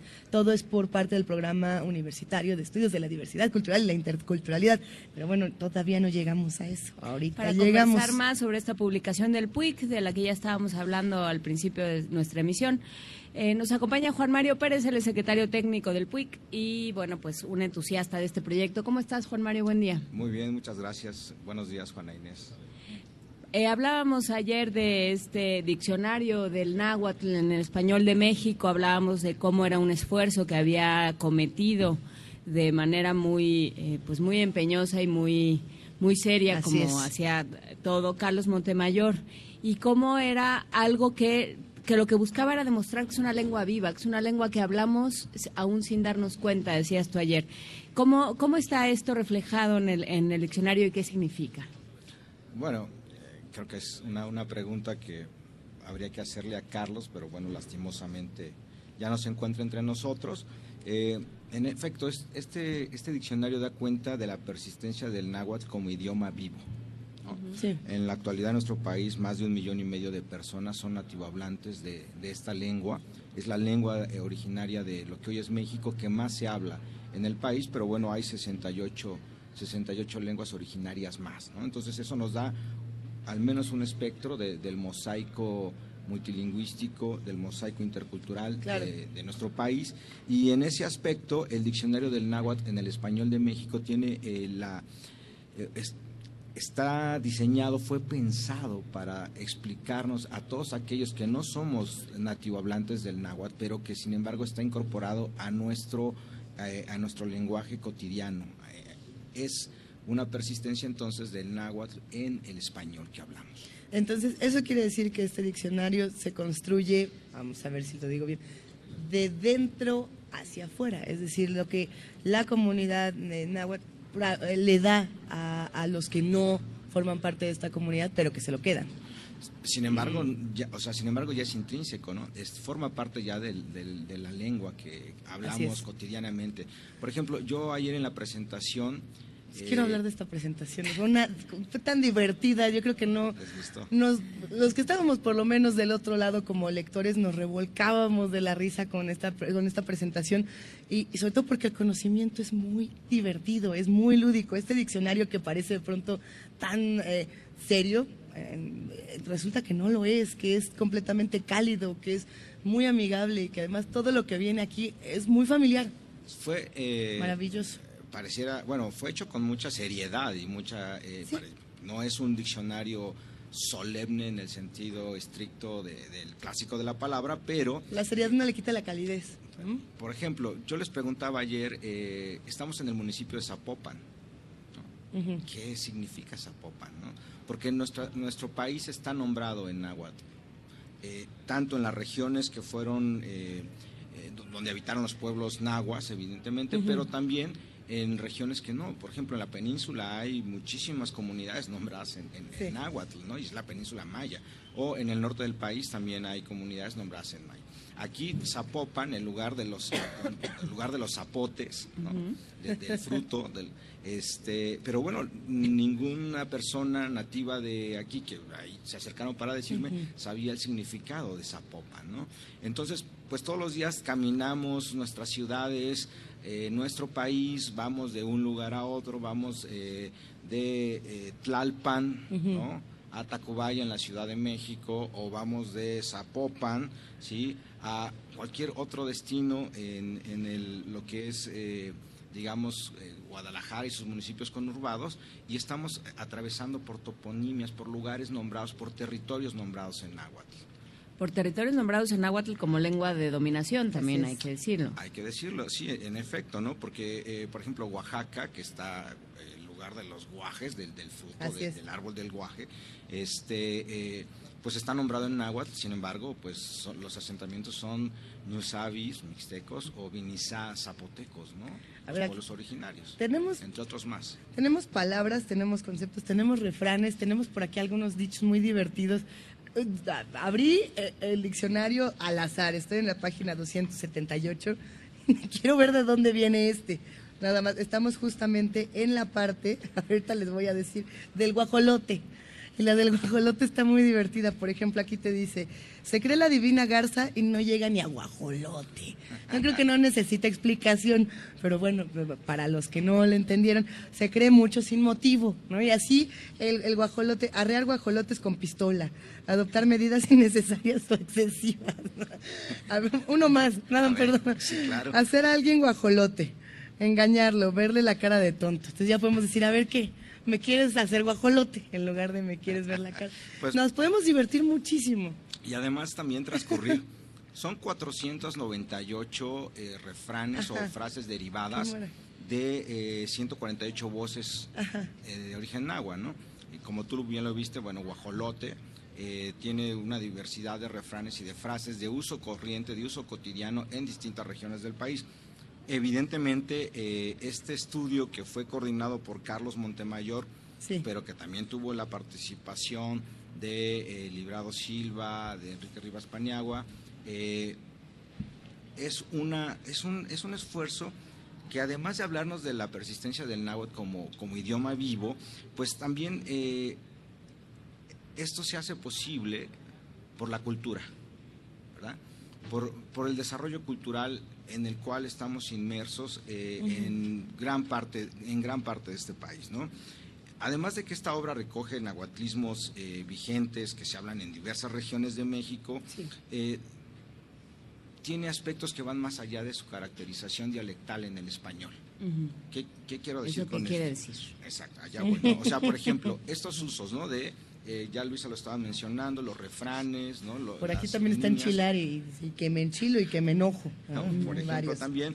O eh, eh, tiene, por ejemplo, también el- la sección de toponimias o en su sección de, de apéndices, pues ni más ni menos un ensayo sobre el náhuatl en el español de México, escrito por Carlos Montemayor, o una sección de nahuatlismos polémicos. Esa es muy interesante. A ver. Eh, pues simple y sencillamente voy a hablar de, dos que, con la cual estamos relacionados, por ejemplo, chocolate. ¿no? chocolate que bueno diversos eh, eh, eh, generadores de bueno, creadores de diccionarios lo registran como una voz náhuatl pero sin embargo también en la actualidad eh, hay estudios que están manifestando que probablemente esta es una incorporación de otros vocablos de pueblos que fueron sojuzgados por los eh, por los nahuas y que eh, en esta en esta persistencia de estas lenguas Ajá. juzgadas, pues Choco, eh, Chocoatl eh, se, se mantuvo, ¿no? Y ustedes han escuchado hablar del verbo chingar. Algo, más Ah, o bueno, menos. pues simple y sencillamente aquí hay 12, 12 cuartillas dedicadas como un probable nahuatlismo polémico en donde eh, Montemayor diserta acerca del probable origen como vocablo del náhuatl de, pues, de esta palabra tan conocida y tan de uso corriente en el léxico mexicano. A ver, ¿en qué página está? Nada más para, para ir buscando algunas frases. ¿Ya y estás en la tamalada? Yo estoy en los tamales, pero porque sé que a Juan Mario pues, le encanta la sección de los tamales en el diccionario. Ah, bueno, la, sección fui de a los tamales es, es riquísima, ¿no? Porque además Carlos, eh, pues era, era muy buen gourmet. Eh, alguna vez, y a manera de anécdota, en Coyoacán nos invitó cuando se, se publica el diccionario del náhuatl, la- una de las personas una, eh, con las que trabajó para hacer la sección de los tamales, tiene una tamalería en Coyoacán, en, en lo ¿En qué que- calle? em, Ahora recuerdo. centenario, pero no Bien. recuerdo el número, ¿no? O sea, la calle es centenario, pero no recuerdo el número. Y eh, cuando sale el diccionario en 2007, que estamos cumpliendo 10 años de su primera aparición, pues invitó a una tamalada exquisita con diversos tamales de distintas regiones del país, ¿no? O sea, eh, chepos, corundas, eh, tamales eh, mijes, tamales mixtecos, tamales zapotecos, tamales del Valle de México, de Xochimilco, etcétera, etcétera. Y por eso pues tenemos una amplia sección de tamales. A ver, pero por mencionar, eh, pensamos que aquí nomás decimos, sí, hay de mole, de rajas y, y rosa, y ya, ¿no? Y de pronto tenemos por aquí algunos tamales que probablemente muchos ya de los que nos escuchan y de los que nos ven ya los conocen. Yo hay otros que no. El tamal tonto, por ejemplo, me llamó muchísimo la atención. ¿No tiene nada dentro o qué? Nada, absolutamente nada. Pero la belleza del tamal tonto es que se tiene que tomar con mole. Entonces te sirves en una en una tacita un poquito de mole prieto que vas agitando, en una jícara en realidad te lo tenés. Yo digo porque aquí pues ya tenemos la tacita, pero en la jícara lo vas mezclando y le vas dando la mordida al tamal tonto y luego ya te vas tomando el mole. Exacto. Y entonces ya no tan tonto ese tamal, ya, ya es el mero mero. Tenemos muchos y tenemos una variedad de conocimientos impresionantes. En, en la presentación el día de ayer preguntaban, por ejemplo, sobre las dificultades que enfrenta tener un diccionario como este, sobre la vigencia, palabras que se quedan dentro, palabras que se quedan fuera. Eh, ¿Qué reflexiones tenemos posteriores a este diccionario? Lo digo pensando en que ya esta es la, si no me equivoco, la tercera edición. Esta es la tercera edición. Eh, la primera edición fue con el gobierno del Distrito Federal. Ujú. Fueron 100 mil ejemplares. Porque, eh, bueno, cuando Del Val, como, como comentaba Juana Inés al inicio del programa, eh, le plantea a Montemayor la posibilidad de generar este, este proyecto, que es un proyecto de gran calado, Muy es un ambicioso. proyecto muy ambicioso de, de varios, varios años, en donde participaron más de 70 personas eh, en, trabajo constante, ¿sí? Eh, eh, este, este proyecto lo que, lo que trata de hacerse es que en las escuelas y en los hogares de la Ciudad de México, cada persona, cada casa tuviese un ejemplar de este diccionario.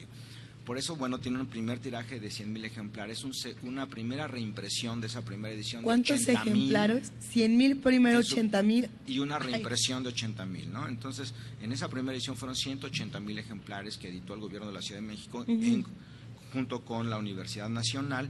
Y después viene la, la segunda edición, que es, digamos, ya una edición exclusiva de la, de la UNAM, corregida y aumentada, Eso. a la cual se le eh, agregan unos planos, una, una sección de mapas. Eh, tú tienes en la mano la primera edición. Aquí yo pero tengo la en- primera. En, en la segunda ya están unos, unos planos, unos mapas de la distribución, por ejemplo, lingüística del náhuatl, etcétera, Sí. etcétera. ¿no? Y en esta ocasión, como se cumplen 10 años del diccionario, en, en noviembre precisamente se presentó en el Centro Cultural Universitario Tlatelolco en el marco de la entrega de lo que fue la ex Cancillería que pasa de la Secretaría de Relaciones Exteriores al Gobierno de la Ciudad de México y el Gobierno de la Ciudad de México a la vez se la entrega a la universidad. En ese marco fue presentado, pues ni más ni menos que por el doctor León Portilla, Ah, bueno. el doctor Juan Ramón de la Fuente, entonces rector, ¿sí? El- bueno, también evidentemente Carlos Montemayor, José del Val, eh, presentaron este, este diccionario y ahora estamos en los 10 años de, de sus primeros 10 años y al mismo tiempo estamos en el 70 aniversario del natalicio de Montemayor. Por eso la universidad anunció en el Palacio de Minería, el doctor Graue anunció un año dedicado a actividades relacionadas a la obra del pensador, escritor, ensayista y poeta mexicano Carlos Montemayor. Hay una relación eh, a veces un tanto juguetona entre la academia, eh, entre cómo se vive la academia y cómo se vive en algunas de las comunidades de los pueblos originarios. Y lo digo sobre todo por los saberes tradicionales y por la importancia que tienen los sabios, los, los, los mayores, los que ya tienen este conocimiento y que les toca transmitirlo. Esto es algo muy importante para la- las comunidades indígenas. Eh, De hecho, hemos hablado muchas veces en este espacio de esta, de, de esta relevancia la pertinencia que se tienen que ir transmitiendo estos saberes. Y bueno, en la academia no es diferente, ¿no? Tienes que tener ciertos doctorados, cierta edad para que ya te tomen en serio. No lo digo por mí, ¿eh? lo digo por muchas otras personas. Eh, ¿Y qué pasa con los jóvenes? ¿Qué pasa cuando los jóvenes también necesitan eh, espacio aquí? Porque a mí me parece que sí se ve muy representada la parte de los jóvenes en un diccionario como este. aun cuando pareciera que es hecho desde la academia y que fuera impenetrable, no lo es, todo lo contrario, hay una relación muy profunda y sobre todo muy entregada de los que se encargan de hacer este diccionario. Nuestro proyecto editorial en el PUIC está intrínsecamente ligado a eh, una necesidad explícita de un libro. Nos, o sea, nosotros, este, este fue un proyecto que Del Valle plantea a Montemayor porque se detecta una necesidad, ¿no? Y en efecto, los jóvenes, que son los hablantes del, no del mañana, son los hablantes del aquí y de la hora, y que al mismo tiempo están transformando nuestra, nuestra lengua, ¿no? Eh, por ejemplo, acabamos de tener la semana pasada unos conciertos maravillosos en las islas de Ciudad Universitaria, en donde se da cuenta de esto porque son pues tradiciones y fusiones musicales que los jóvenes eh, de distintos pueblos indígenas están utilizando y están cambiando, eh, están enriqueciendo su lenguaje, están enriqueciendo eh, ritmos musicales y al mismo tiempo pues nos están dando cuenta de cómo estos idiomas permanecen, rotan, se transmutan, están vivos, ¿no? Pero esto tiene que ver, creo que ahora sí voy a meter mi cuchara, este, esto tiene que ver también con una dimensión eh, política y por un cambio, con un cambio de, eh, de mentalidades, del que hablábamos ayer, Juan Mario, de cómo ver de, haber pasado de unas generaciones muy, eh, muy perseguidas por su lengua, hemos hablado muchas veces en este espacio, desde muy diferentes ámbitos y en muy diferentes partes del, del país, de cómo a las, a las poblaciones indígenas, a los, a los pueblos originarios se les persigue, se les acosa, se les hace, eh, sobre todo durante el siglo XIX y XX, se les, se les obliga a abandonar sus tradiciones, sus eh, costumbres, su, su, lengua, con todo lo que ello implica.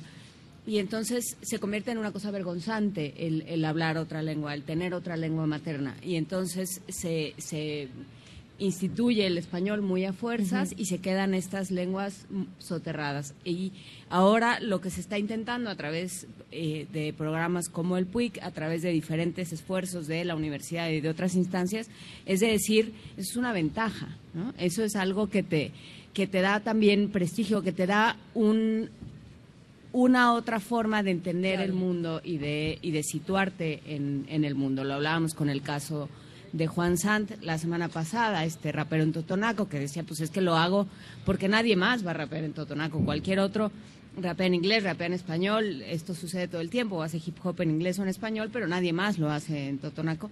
Y hay también esta conciencia política de Montemayor de decir, esto está presente y esto se ha tratado como algo vergonzante, como si la lengua tuviera que limpiarse, como si el español de México y de toda América Latina tuviera que limpiarse de las lenguas originarias. Claro, eh, mira, por ejemplo, vivimos en un país eh, en donde según cifras del INEGI al menos 7.5 millones de habitantes hablan una lengua originaria, ¿no?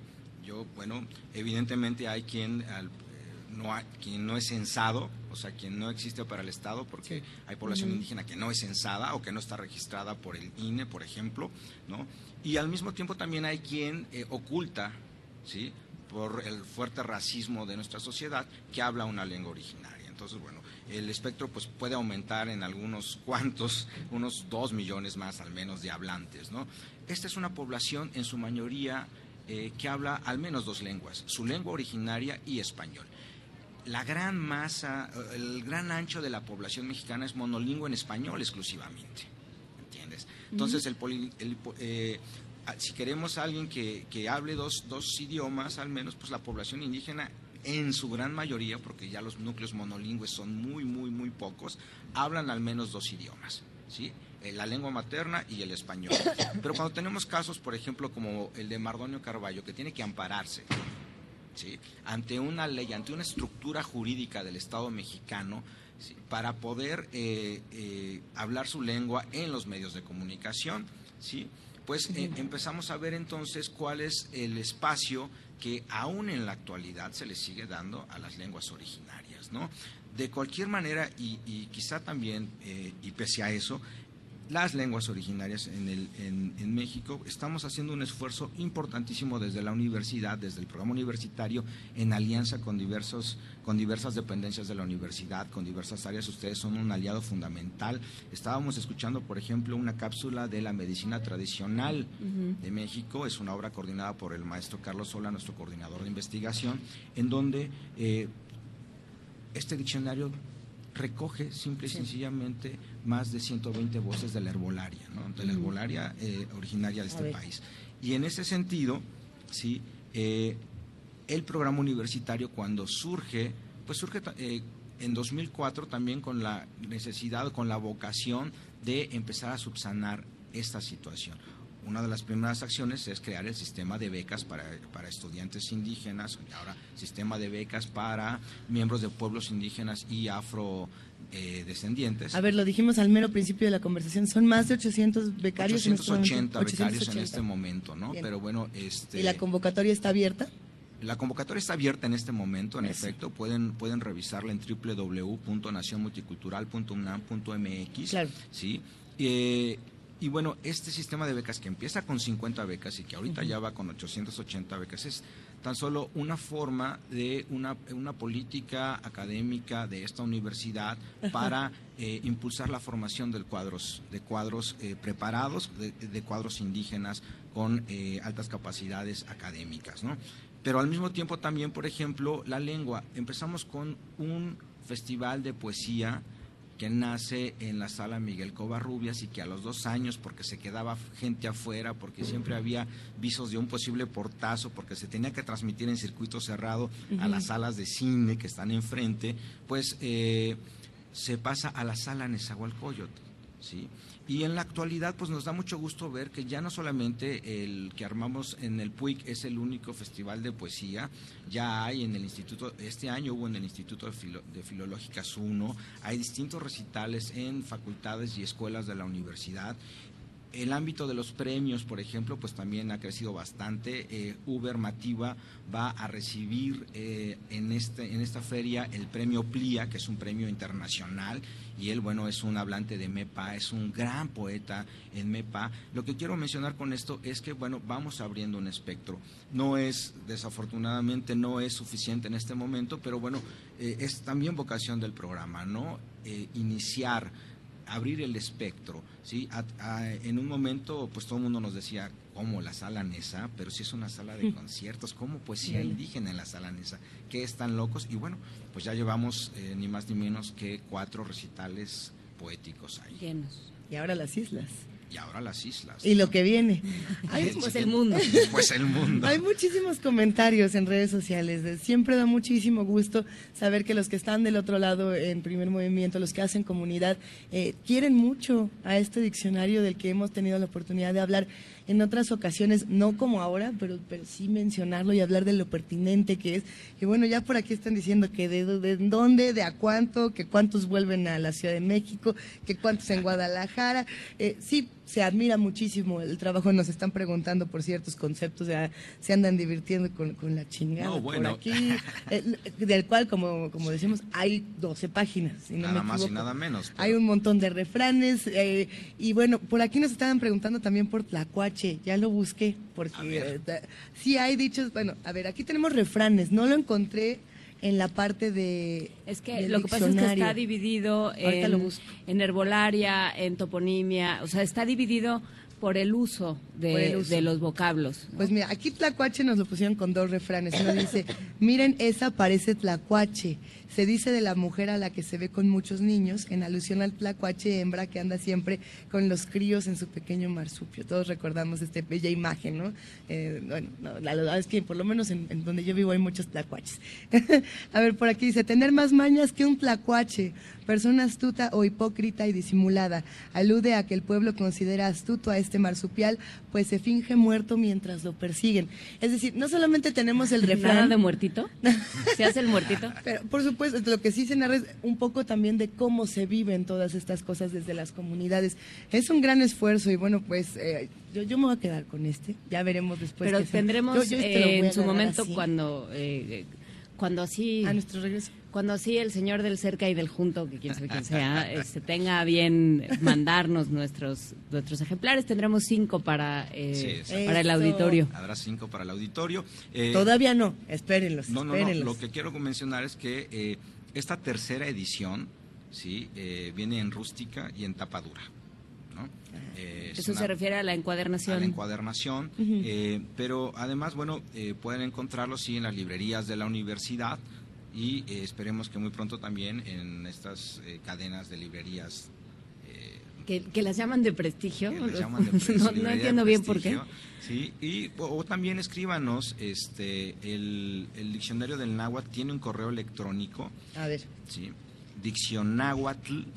Ah, qué bonito. Diccionáhuatl. que sería, dícese del diccionahuatl.unam.mx, pueden escribirnos ahí, pueden escribirnos también a difupuic.unam.mx y desde luego pues visitar la página www.nacionmulticultural.unam.mx porque también en las oficinas del PUIC ustedes pueden adquirir.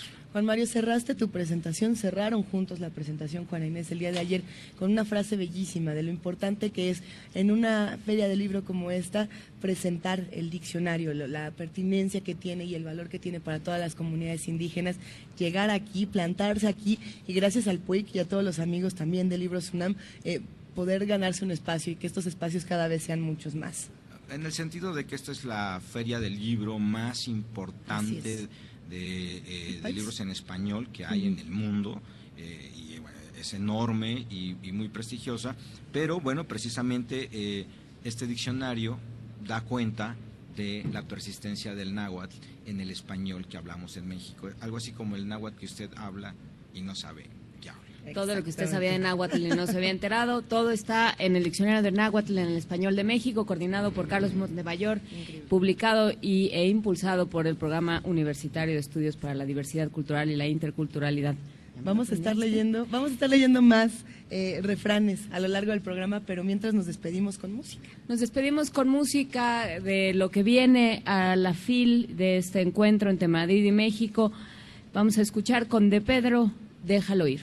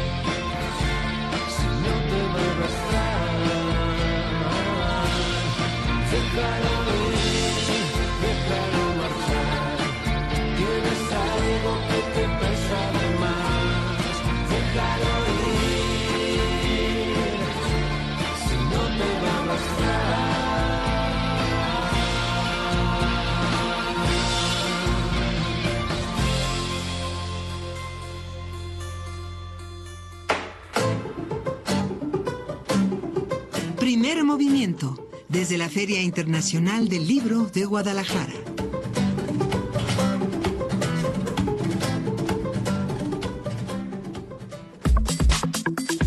Nota del día. Aquí está el origen de la vida en la Tierra.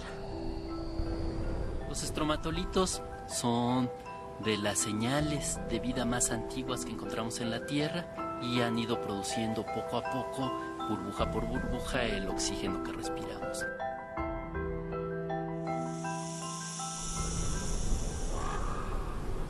A dos años, en donde estuvimos muchas visitas, admirando el Churince lleno de agua, y dos años después estamos aquí también asombrados, pero ahora de que no hay agua.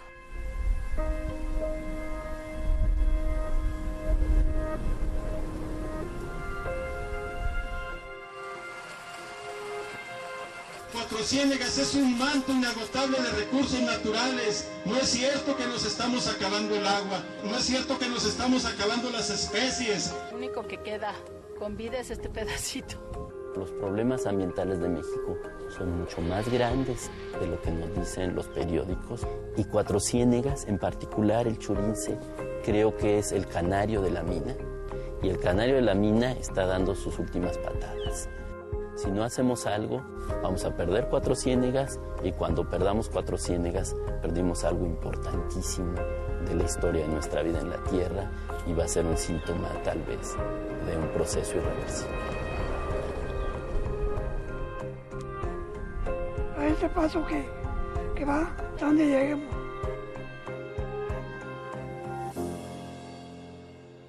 Como lo acabamos de escuchar, Cuatro Ciénegas es un documental de David Jaramillo que cuenta la historia de este lugar único en la Tierra, donde existió un mar y solo quedaron pozas que contienen un ecosistema frágil y en peligro de extinción. Hace 15 años, la bióloga de la UNAM, Valeria Sousa, a quien le agradecemos su presencia esta mañana, y su esposo, el doctor Luis Eguiarte, descubrieron en Cuatro Ciénegas criaturas ancestrales generadoras de oxígeno llamados estromatolitos, que permitieron la proliferación de la vida. Los investigadores hallaron que este ecosistema se encuentra en peligro debido a la extracción de agua de los ranchos alfareros. Vamos a hablar de esto. Alfalfareros. Alfalfareros, alfalfareros. Para hablar sobre el documental y la problemática que enfrentan las pozas de Cuatro Ciénegas en Coahuila, nos acompaña la doctora Valeria Sousa y el documentalista, el director de este largometraje, David Jaramillo. Gracias por estar con nosotros, David, eh, Valeria, esta mañana. Cuéntenos, eh, cuéntanos un poco, Valeria, de este proceso primero de, de, de exploración en Cuatro Ciénegas. ¿Cómo fue? A mí me gusta pensar que Cuatro Ciénegas me encontró a mí y yo no la encontré a ella, porque literal llegó tocando a la puerta gente de NASA diciendo tienen que venir a explorar este lugar, tienen que ser parte del equipo porque necesitamos alguien que sepa de evolución microbiana y necesitamos mexicanos que se involucren y fuimos en 99 y nos enamoramos. ¿Qué se Perdidamente. ¿Qué se encontraron? que se enamoraron perdidamente. ¿Cómo, ¿Cómo se da uno cuenta? ¿Cómo percibe? Digamos, eh, supongo que es una cosa mucho más compleja que para platicarla en tres minutos en la radio, pero ¿cómo se percibe eh, que eso que se encuentra son rastros de, de criaturas eh, ancestrales? de- No, eh, eso no era evidente, era evidente la belleza. El, el azul caribe en la mitad de la arena blanca, en la mitad de la nada, la forma de las montañas que parecía que los niños de los dioses habían jugado a la plastilina con ellas. O sea, yo nunca había visto montañas así en el contraste con el agua. Y luego llega eh, el naturalista que realmente descubrió Cuatro Ciénegas, el doctor Minkley, te dice, aquí estaba el mar y sobrevivió. Y no le crees, pero se te queda una espinita de duda de, bueno, hay que demostrar si tiene razón o no. Eso es lo que hace la ciencia. ¿Y cómo, se, ¿Y cómo demostraron que tenía razón? O bueno, ¿qué se encontraron a la Lo hora que de él estudiar? sabía era que él no tenía las herramientas como naturalista para demostrarlo, pero por eso buscó a- al equipo UNAM que ya estábamos, somos los primeros en México que hicimos ecología molecular microbiana, o sea, sacando el ADN del agua, pudimos saber quién vivía ahí, de dónde viene, a quién se parece y qué es capaz de hacer. Llevamos 17 años en el asunto. El ADN tiene, tiene el agua tiene ADN, ¿tú sabías, Luisa? Todo tiene DNA. tiene Todo tiene DNA.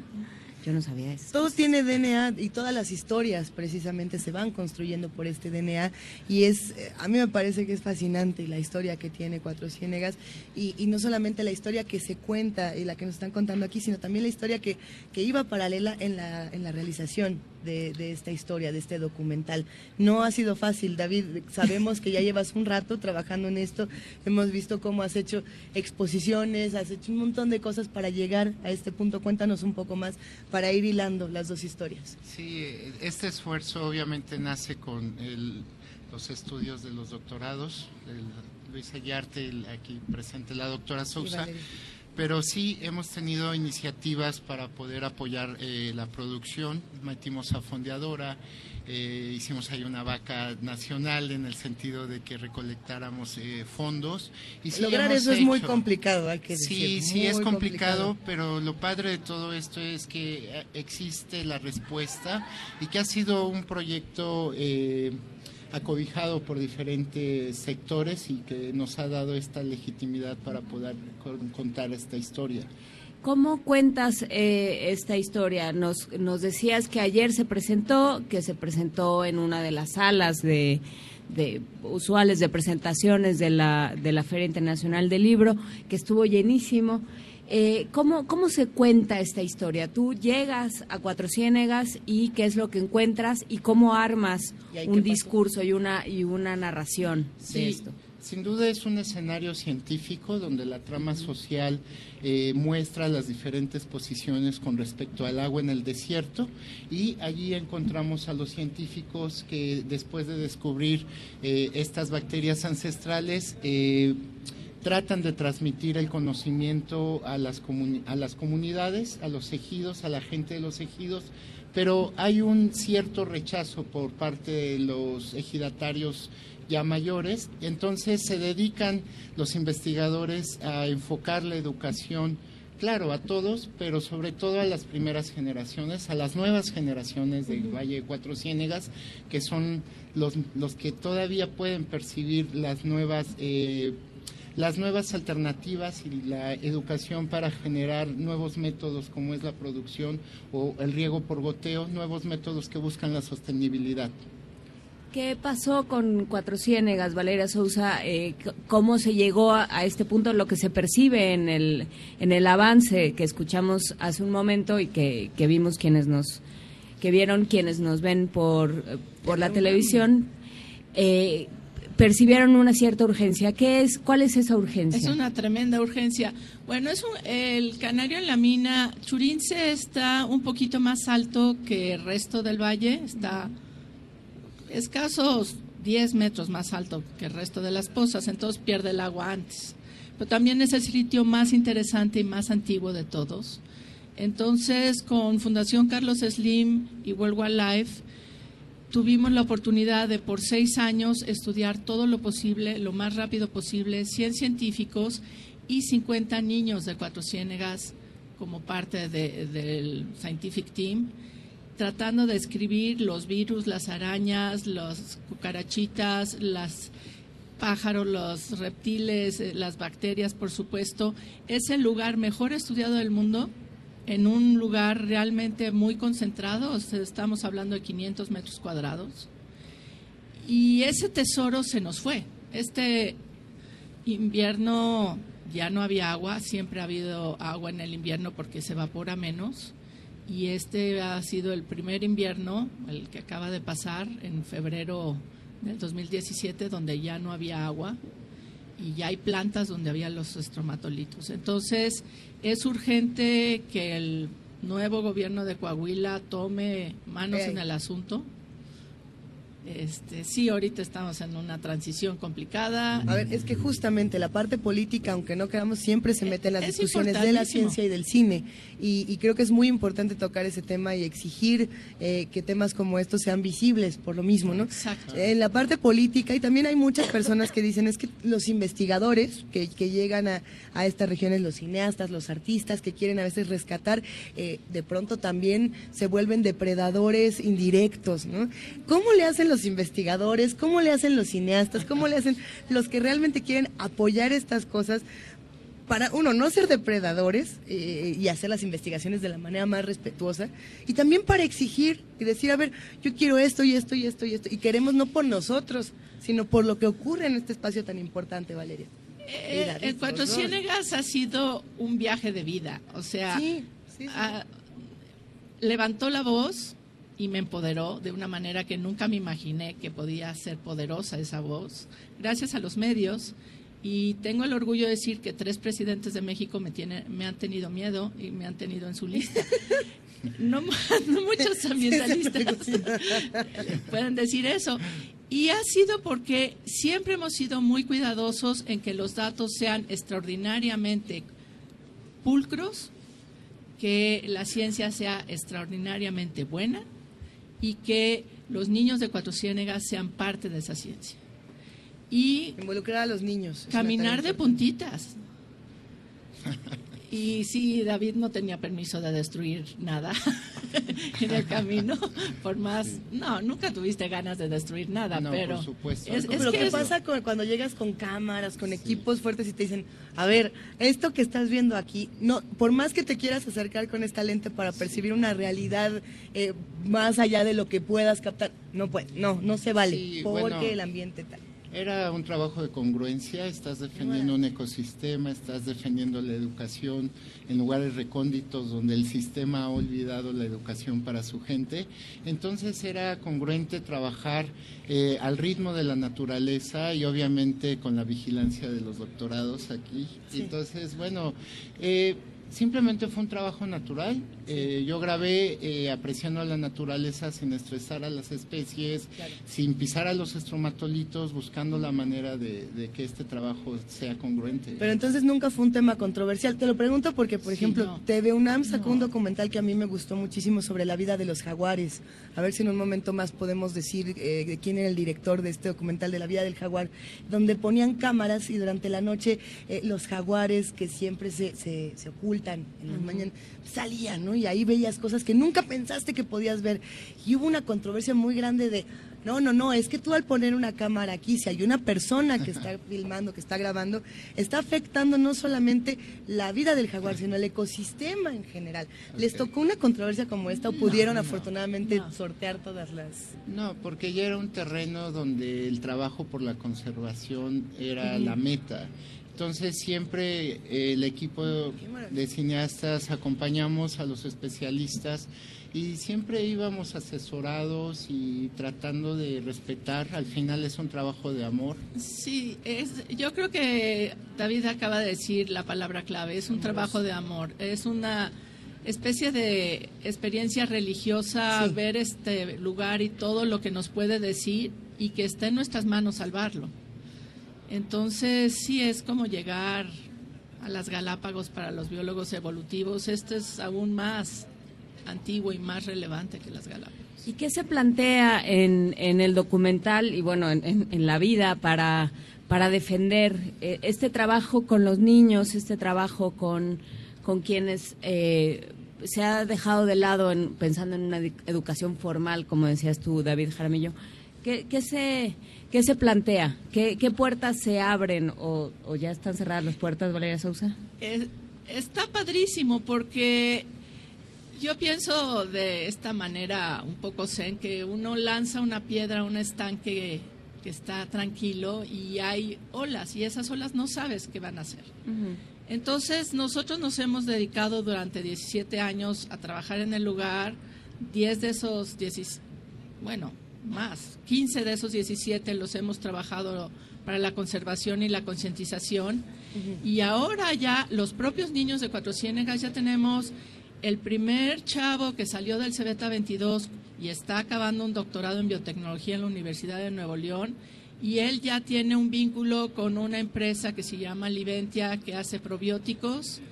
Y los niños del Cebeta 22 van a ser los bioprospectores y los dueños de las patentes de esos probióticos que nos van a ayudar a hacer una mejor agricultura y a limpiar el desastre que tenemos.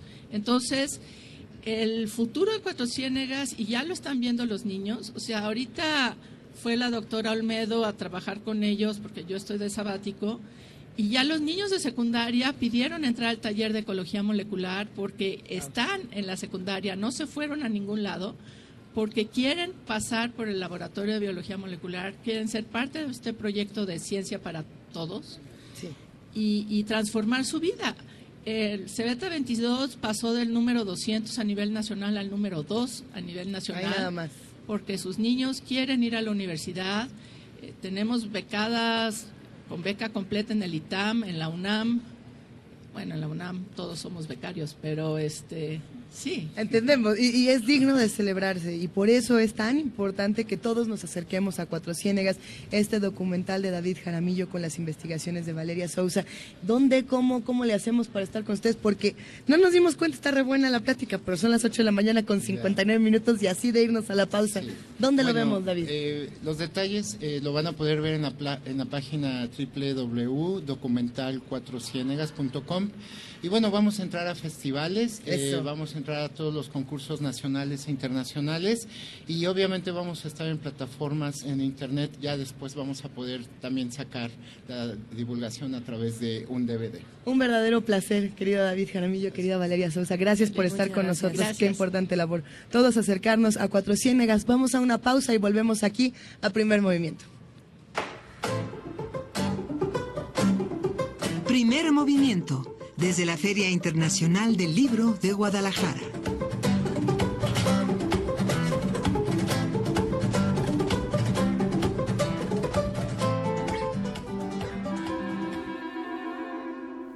Testimonio de oídas. Música nueva en voz de sus creadores.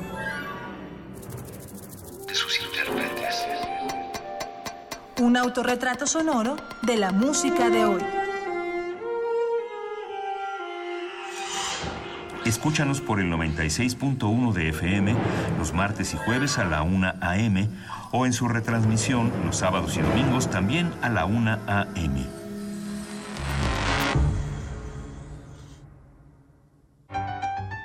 Como los pulpos, los escritores son más sabrosos en su una producción del Instituto de Energías Renovables de la UNAM. Lunes y miércoles al mediodía por el 96.1 FM. Radio UNAM. Para Encuentro Social, lo más importante es la familia.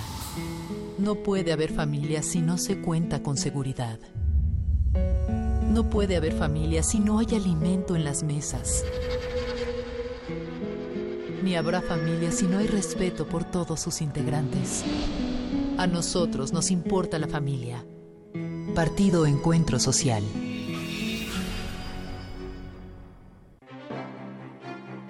Del Festival Fotoméxico 2017, la Galería José María Velasco exhibe la muestra Dentro y Fuera, Yolanda Andrade, Vigía de la Sorpresa, quien en su obra recrea los rasgos que definen a las culturas urbanas. Con un estilo hiperrealista contundente, retrata igual las calles que las escenas intimistas de diversas ciudades del mundo, en prolíficos escenarios de contrastes. La muestra fotográfica Dentro y Fuera, Yolanda Andrade, Vigía de la Sorpresa, se puede visitar en la Galería José María Velasco de la Ciudad de México.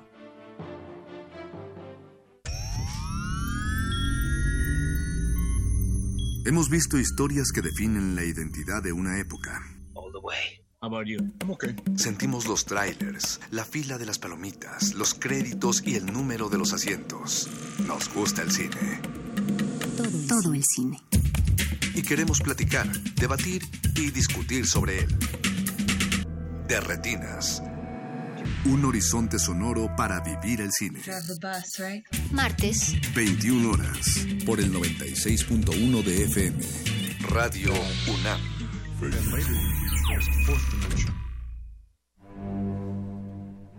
Una orquesta en la cocina.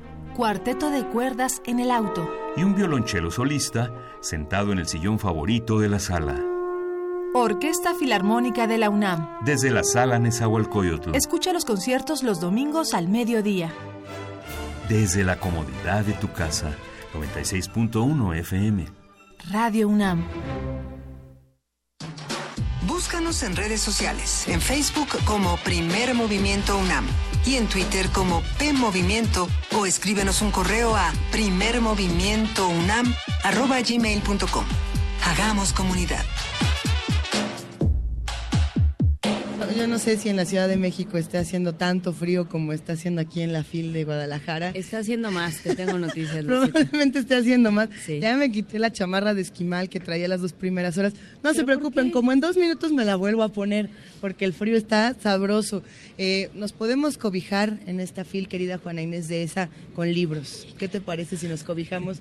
Bueno, que va a ser un poco incómoda. Metafóricamente, va a ser un poco incómoda, incómodo Luisa Iglesias, pero cada quien que haga lo que quiera. Hay muchos libros en esta en esta feria que nos van a quitar el frío. Yo por lo menos ya pasé Caminé el día de ayer por muchos pasillos, esta mañana también tengo la intención de hacerlo en cuanto termine primer movimiento y hay algunos que se antojan. De hecho, en el Fondo de Cultura nos acercamos precisamente a buscar un libro del que estuvimos hablando la semana pasada, Los mecanismos de la posverdad, si no me equivoco así se llama. De Jacqueline Fox. Está justo como, la, como las novedades del fondo y, luego luego corrimos a comprarlo. No se crean, ah, no, nos lo regalaron, nosotros lo fuimos a comprar y, y qué tema. Y por supuesto que muchas personas se han acercado a esta publicación que bien nos queda para estos tiempos tan difíciles, ¿no? Por supuesto, y hablando de la posverdad y hablando de cosas que suceden en este país, vamos a nuestra mesa.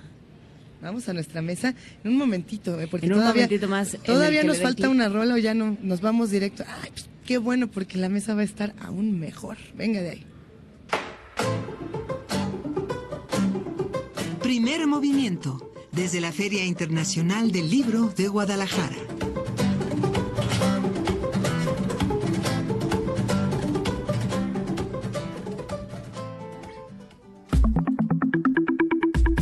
La mesa del día. Y para hablar de libros calientes, este, queridísima Juana Inés de esa. Asesinato en el Parque Sinaloa del escritor Elmer Mendoza cuenta la nueva saga de Edgar, bueno, la nueva aventura de Edgar el zurdo Mendieta, que desencantado y hastiado por la violencia ha decidido retirarse de las fuerzas policiales. Esto se tiene que leer con una mano en la frente y así porque así lo escribieron nuestros redactores. Sin embargo, su amigo Abel Sánchez, viejo amigo y mentor, hace que vuelva como detective por un favor al que no puede negarse, hallar al asesino de su hijo, el abogado Pedro Sánchez Morán, quien fue encontrado muerto en el Parque Sinaloa por un asunto parece ser de mujeres y de narcos. Para Federico Campbell, el autor sinaloense fue el primer narrador que recoge con acierto el efecto de la cultura del narcotráfico en nuestro país. Una discusión que hemos tenido en diferentes ocasiones justamente con el autor, con Elmer Mendoza, aquí en Primer Movimiento.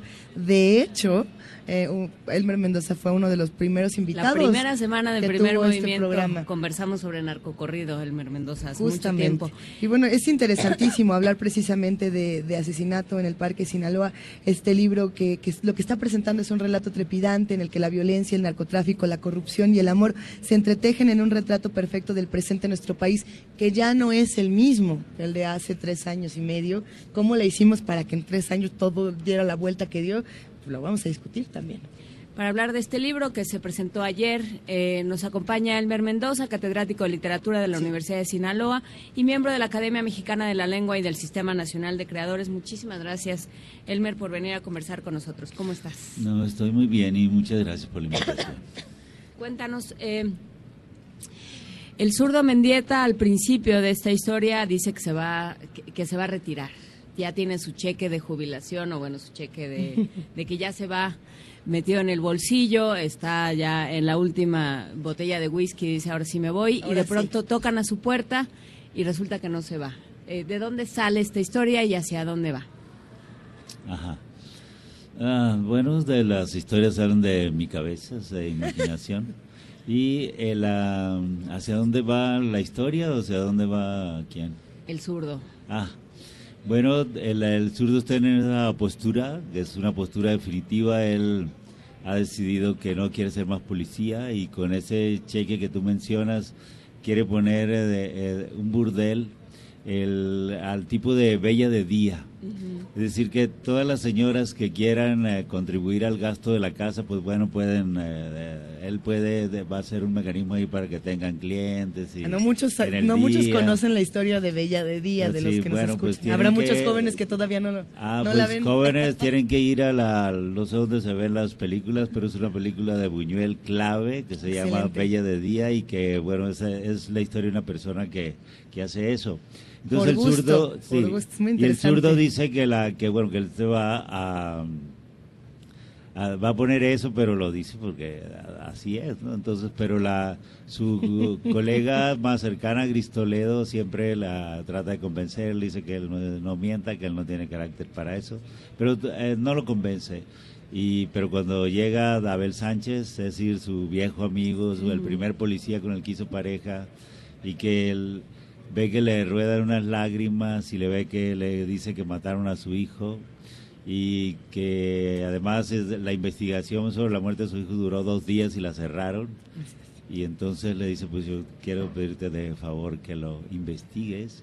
Y bueno, la, quiero hacer un homenaje a las amistades reales, porque yo eh, me he dado cuenta que la amistad, el, el, no sé, en un 99% de los casos es eh, más poderosa que el amor incluso, une más, es más duradera, es, eh, hay como un sentido de solidaridad eh, la- muy intenso y, y en México creo que eso se usa en el norte de nosotros muchísimo, son regiones eh, desoladas, digamos, donde la amistad es uno de los valores que se más se aprecian, pero también creo que en el mundo.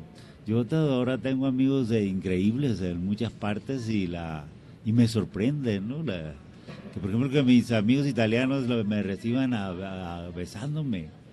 Al principio pues sí que qué onda morros, qué les pasa, ¿no?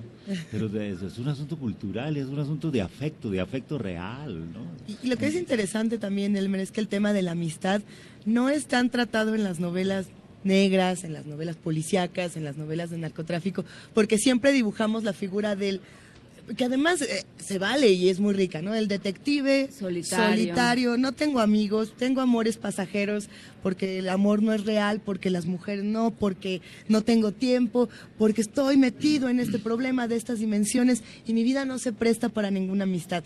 Encontrar entonces este giro, este que es algo que además tú haces muy bien con todos tus personajes, siempre le das una vuelta a lo que ya tenemos como un arquetipo marcado.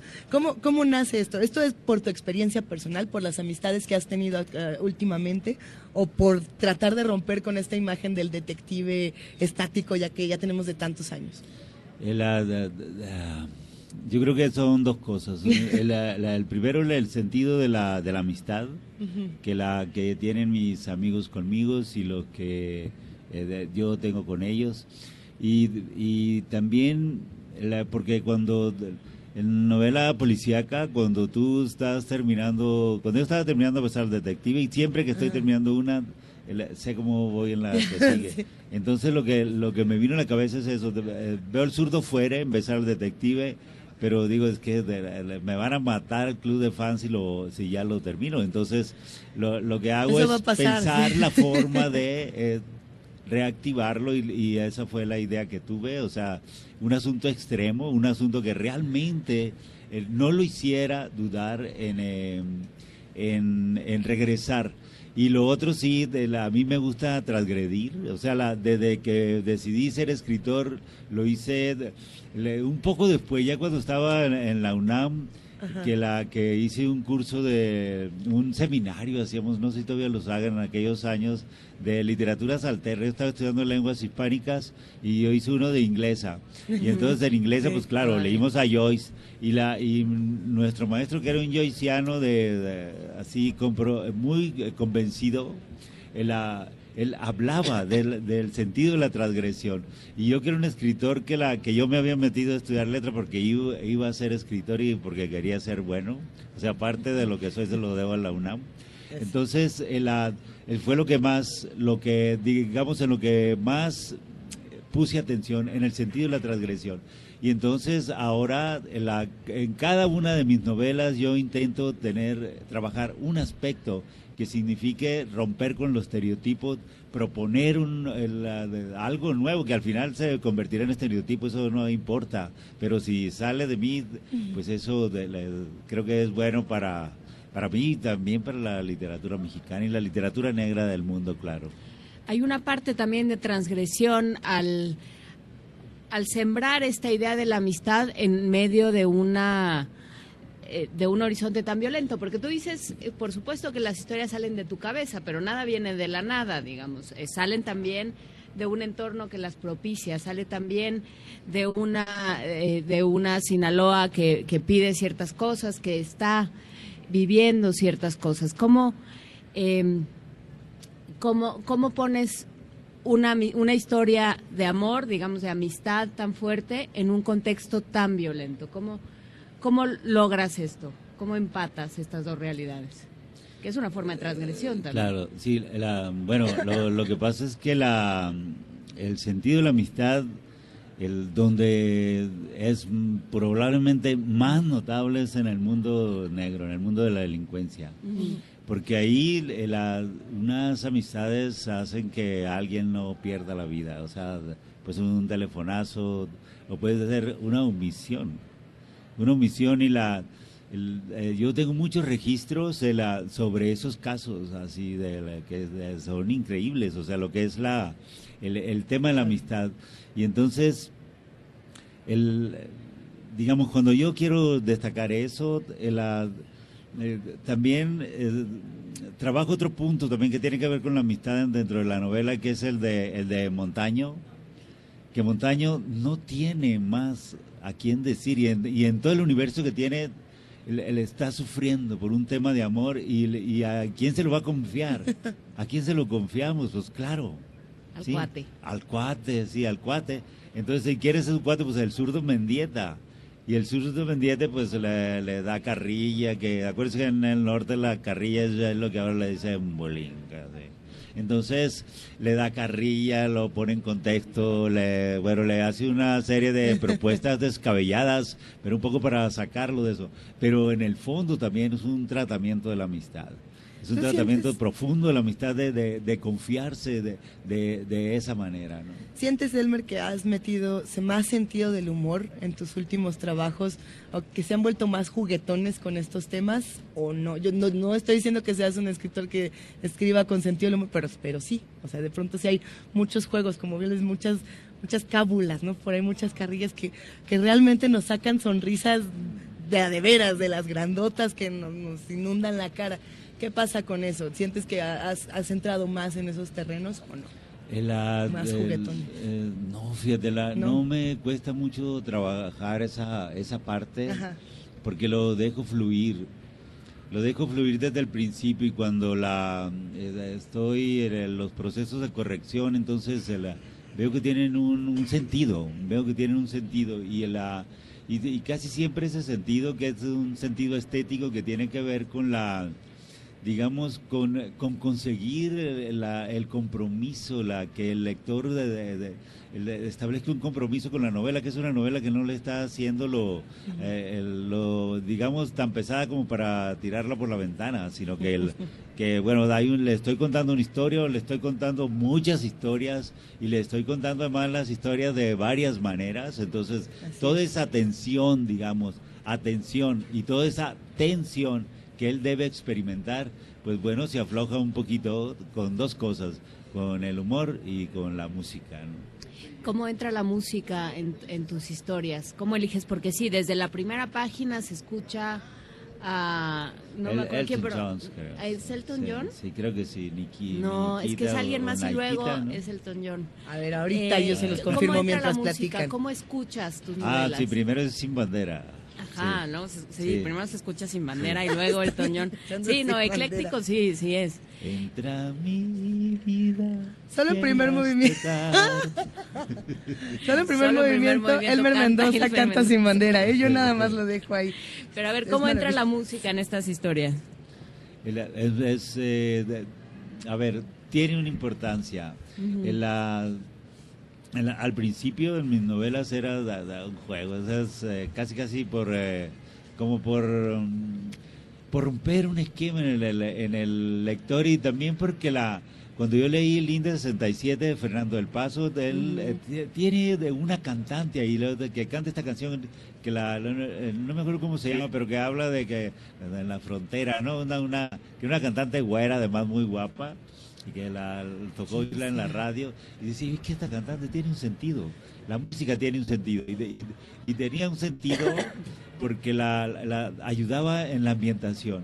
Y, y también en los en los maestros americanos de Shirl Hammett, etcétera, Raymond Chandler, ellos tienen también, eh, eh, digo, no tienen un soundtrack como yo, pero tienen al- alguna propuesta, es decir, su detective van, se echan su chinlep y están a la- ahí por ahí un yacecito, alguien que toca, es decir, es- son capaces de apreciarlo como parte del ambiente natural que vive, de, digamos, un detective, un policía que, que es, es capaz de entrar a, a, como les dicen ahora, a un antro y, bueno, pasarse un rato relajado. El, ah, pero de- yo de pronto descubrí eh, el- que en efecto tequila utilizo comerciales, eh, no sé si lo pueda decir aquí uno. Por ¿no? favor. Eh, eh, soy totalmente Palacio. Entonces, Palacio eh, de la Fila Minería. Sí, y de- tenía un efecto. Yo advertí de que estaba escribiendo, tenía un efecto y dije, no. Y como cuando trabajé con, con Jenny Chaplin, también le- me dije, es que la música tiene un efecto.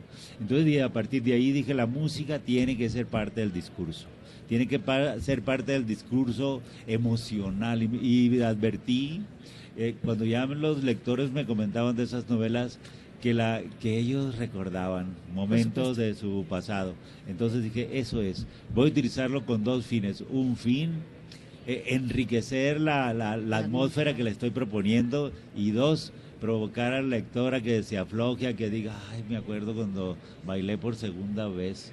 La primera vez uno siempre lo hace muy mal, la segunda ya más o menos. Entonces, ese eh, tiene el sentido. Déjame contarte, Elmer, que hace muy poco tiempo tuve la oportunidad de reunirme con jóvenes lectores que aprecian mucho tu trabajo y que justamente estaban hablando de la literatura y la música. En ese, en ese momento me llamó mucho la atención como decían precisamente que el amante de Janis Joplin, de tu autoría, y Diablo Guardián de Javier Velasco, ambas se relacionaban profundamente en que se podían hacer bandas sonoras, el soundtrack, y que todos tenían ganas de hacer listas ahora que tenemos esta oportunidad de meter todas las redes y demás en Spotify, es decir, a ver, la lista de Elmer Mendoza, la lista de Javier Velasco, la lista de estos autores. Y, un joven lector por ahí comentaba, y esto me llamó mucho la atención, de, ¿qué gana cuando, cuando tenemos estas referencias tan directas a, bandas sonoras? ¿Qué gana cuando sabemos que The Passenger de Iggy Pop es Diablo Guardián, por ejemplo, ¿no? Eh, ¿Gana el músico, gana la canción, o gana la literatura, o gana el encuentro? ¿Qué gana para ti?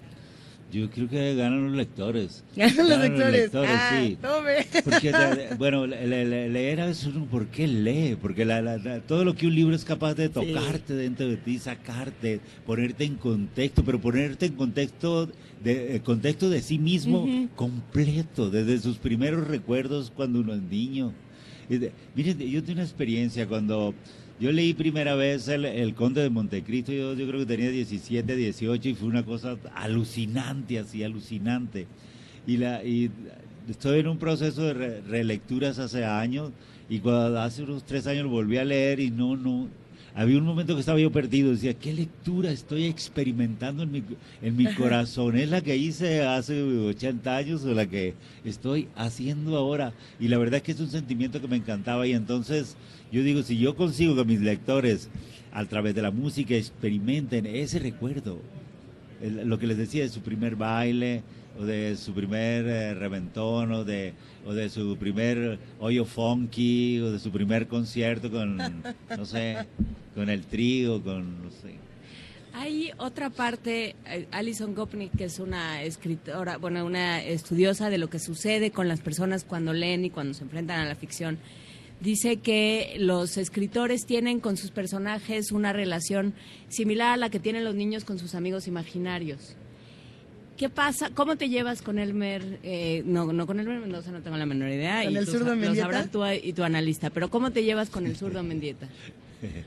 pues él bien Sí son bien cuates. creo que podemos tomar acuerdos podemos tomar acuerdos y la Y en mis novelas hay un instrumento narrativo que, le, que me sirve como para aquietarlo, es que, es el cuerpo mismo, ¿no? Cuando se pone medio loco le mando al cuerpo que y el cuerpo le, le hace advertencias que yo le quiero hacer. Oye, sea, te estás pasando, ¿no? Y también cuando anda muy tímido, así que conoce una chica y que no se anima a agarrarle la mano, agárrale la mano, no seas ridículo. Este, dile que tiene muy lindo pelo y que eres la mujer más hermosa que, eh, que has visto, la mujer más hermosa del mundo. Y es que ese es un- pero ¿por qué? Me dice el zurdo, que solo lo pongo ahí.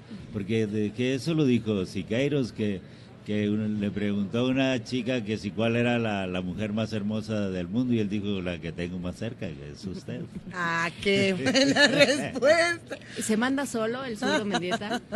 Ah, el, um, De vez a, en a vez. veces, De a vez en veces. vez. Y la, y la, el- el- el- los procesos de corrección tienen mucho que ver con eso, es decir, con meter a los personajes en control, porque los deja sueltos y bueno, quién sabe qué, qué podría resultar, sería interesante saberlo, pero, pero yo no, a mí no me gusta, yo de la, creo que también ser eh, escritor eh, en serio significa ser dictador y entonces el- ellos tienen que hacer casi todo lo que yo quiero que hagan, ¿no? De vez en cuando les dejo algo ahí para que tengan la ilusión de que se mandan solos. Señor, señor dictador de sus propios, de sus propios libros, querido Elmer Mendoza, eh, tanto tú como otros autores, me, me llega a la mente, por ejemplo, Luis Humberto Crosswhite, le han abierto el camino a muchos jóvenes escritores que quieren hablar de estos temas, de este tipo de personajes, de este tipo de juegos literarios y que no sabían cómo hacerlo. Eh, ¿Los lees? ¿Lees a estos jóvenes dictadores eh, literarios que dicen, bueno, pues ahora yo quiero que la literatura no es que no quiero decirle del narco porque no va por ahí, pero Claro. con toda esta estética, eh, conoces a los, a los jóvenes, te interesa su trabajo, ¿a quiénes estás leyendo? Ahora que estamos en esta fil tan grande y, y queremos ir por tus recomendaciones literarias, si es que por ahí. Voy, voy a dar este una respuesta clásica y eh, que es falsa la- y la una Biblia real. y la La real y la falsa, No, órale. la, la- entre los escritores, el, no, pues apenas estoy leyendo a Marcel Proust.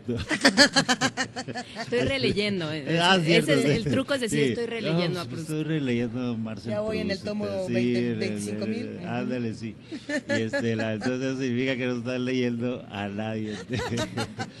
Pero, eh, la, Pero lo cierto es que muchos te admiran, muchos jóvenes Sí, admiran tu el, trabajo. la- es que la tengo un, el- se- mi vida se como lector se es bastante difícil porque la me llegan muchos libros ahora Claro. afortunadamente y eh, la, pues no los puedo leer todos y aparte el- a veces tengo que me gusta ser juez y cuando soy juez el- todas mis propuestas tienen que ver con, con este tipo de escritores que está señalando es decir, hemos conseguido que algunos eh, eh, obtengan los premios, porque la literatura tiene que ser así, la literatura tiene que ser, eh, eh, es decir, tiene que ser, eh, indicar cada libro nuevo, y eso sería una maravilla, un progreso en, en el arte de contar, en, el- Claro. en, en en las estéticas que estamos trabajando, sea el territorio que, te- que trabajen, o sea, los que escriben de amor o de historia, etcétera, pero siempre con, la- con esa visión de que, de que la literatura no podemos permitir que se estanque, es decir, oh, eso sería horrible. Y la- cuando yo voy a los concursos, el- invariablemente propongo eh, autores que tienen literatura rara y la- Literatura rara. no tiene que ser negra, porque eso no, no es justo. O sea, si hay un, un autor policíaco bueno, pues bueno, hay que impulsarlo. Pero de- puede ser cualquier género, pero siempre y cuando se vea que hay un esfuerzo por crear, un esfuerzo por transformar, un esfuerzo por transgredir. Por es tomar riesgos. Por tomar riesgos, claro. Y la, entonces es el que yo me intereso en, en impulsar. Y a veces que, por supuesto, me llegan algunos libros y que ya mis amigos me dicen, oye, este libro de, se- vale la pena de hacer unos esfuerzos eh, eh, que de- sería bueno el tomar en cuenta. Entonces, en efecto, sí los leo y a veces eh, ¿Crees en tus amigos? vale la pena, ¿no? ¿Crees en tus amigos como, como guías de lectura? La- ¿O no en todos? la- no, no en todos. La- por ejemplo, la- dos que creía mucho se han ido, Daniel Sada y Federico Campbell, y la, porque la, Y generalmente, pues uno no habla de sus cosas, y habla de las cosas de los otros, y ahí siempre salía muchas recomendaciones. Y la que, por ejemplo, una vez, este, el, ah, no lo voy a decir su nombre, pero me, eh, yo estaba, la, yo estábamos hablando de, de Poloster, que ahora está estrella acá, y me dice, pues, ¿cómo te atreves a leer a ese tipo? Es muy malo, ese es el, tipo enfermo, que no sé qué. O sea, y la, diez años después me dijo, ¿qué pasó? ¿Seguiste leyendo a Oster? Pues claro, le digo, es un autor contemporáneo que tiene recursos que me interesan. Y me dice, eh, tienes razón tú, es muy bueno. Pero cambió, cambió, digamos, tenía esa capacidad. Y ahora escucho mucho a Eduardo Antonio Parra, que, es un lector compulsivo y que es un hombre que la... Él sí tiene como que se da el tiempo de conocer de todas las nuevas eh, plumas y lo que están haciendo las nuevas generaciones y por supuesto que si él me dice, oye, echarle un ojo a esto, yo lo, lo hago, ¿no? Hay que decir que Eduardo Antonio Parra está presentando El rostro de piedra, este libro sobre Juárez, eh, que me parece que está en ERA como casi todos los libros de Eduardo Antonio Parra. Pero bueno, pues te dejamos ir, Elmer Mendoza, porque sabemos que tienes una misión secreta. No te vayas. En un lugar, en, un lugar lejano eh, al cual tienes que partir. Así es, sí, tengo que utilizar el túnel del tiempo, o no, el transportador, ese, o sea, el teletransportador. El teletransportador. Ya no es Elmer Mendoza, es Doctor Who. Y se va el día de hoy. Se va Elmer Mendoza, pero se queda aquí el asesinato en el Parque Sinaloa. Lo vamos a terminar de leer y luego lo vamos a regalar a nuestro público, si te parece bien. Muchísimas gracias por estar una vez más con nosotros platicando en primer movimiento, Elmer. Mucha suerte. Ayer presentaste el asesinato en el Parque Sinaloa. Sí. ¿Y de aquí a dónde se va eh, el zurdo Mendieta? ¿Ya ah, sabes? no. ¿Todavía no sabes la próxima historia? ¿La próxima ah, la próxima historia sí. La próxima historia... Dice, sí, pero no les voy a decir. Ah, ya, ya dije primero, la primera historia. Les va a encantar. les va a encantar porque es la historia de un hombre tiene 80 años y está agonizando. Y le pide a su hijo su último deseo. Y el último deseo es que busque a una chica con la que tuvo una affair amoroso, digamos, hace 30 años. O sea, ya chica ya no es. No, no, ya no es. Y entonces eh, la, el, ella, él busca al, zurdo y el papá le dice busca al zurdo porque el, el señor era amigo de, del presidente eh, Bush padre que iba a casar a Sinaloa. Entonces ellos casan juntos y el zurdo resuelve un caso donde está implicado el presidente ese y entonces le dice, búscalo a él, él lo va a encontrar. Y va y le dice, pero no tiene una foto, no. Eh, ¿Cómo se llamaba? Nunca supe. Porque se parece a Mila Mila Jovovich. Sí, y le dice, yo le decía Mila y punto. Mila no existía en ese tiempo, pero él, la fijación que tiene. Y entonces el zurdo tiene que encontrar a esa chica. Pues, ahí queda antojada la siguiente entrega de El Zurdo Mendieta. Muchísimas gracias, Elmer Mendoza, eh, por platicar con nosotros del asesinato en el Parque Sinaloa y de tantísimas otras cosas. Nos vamos a música, Luisa. Así es, despedimos esta conversación con Bombay, el guincho.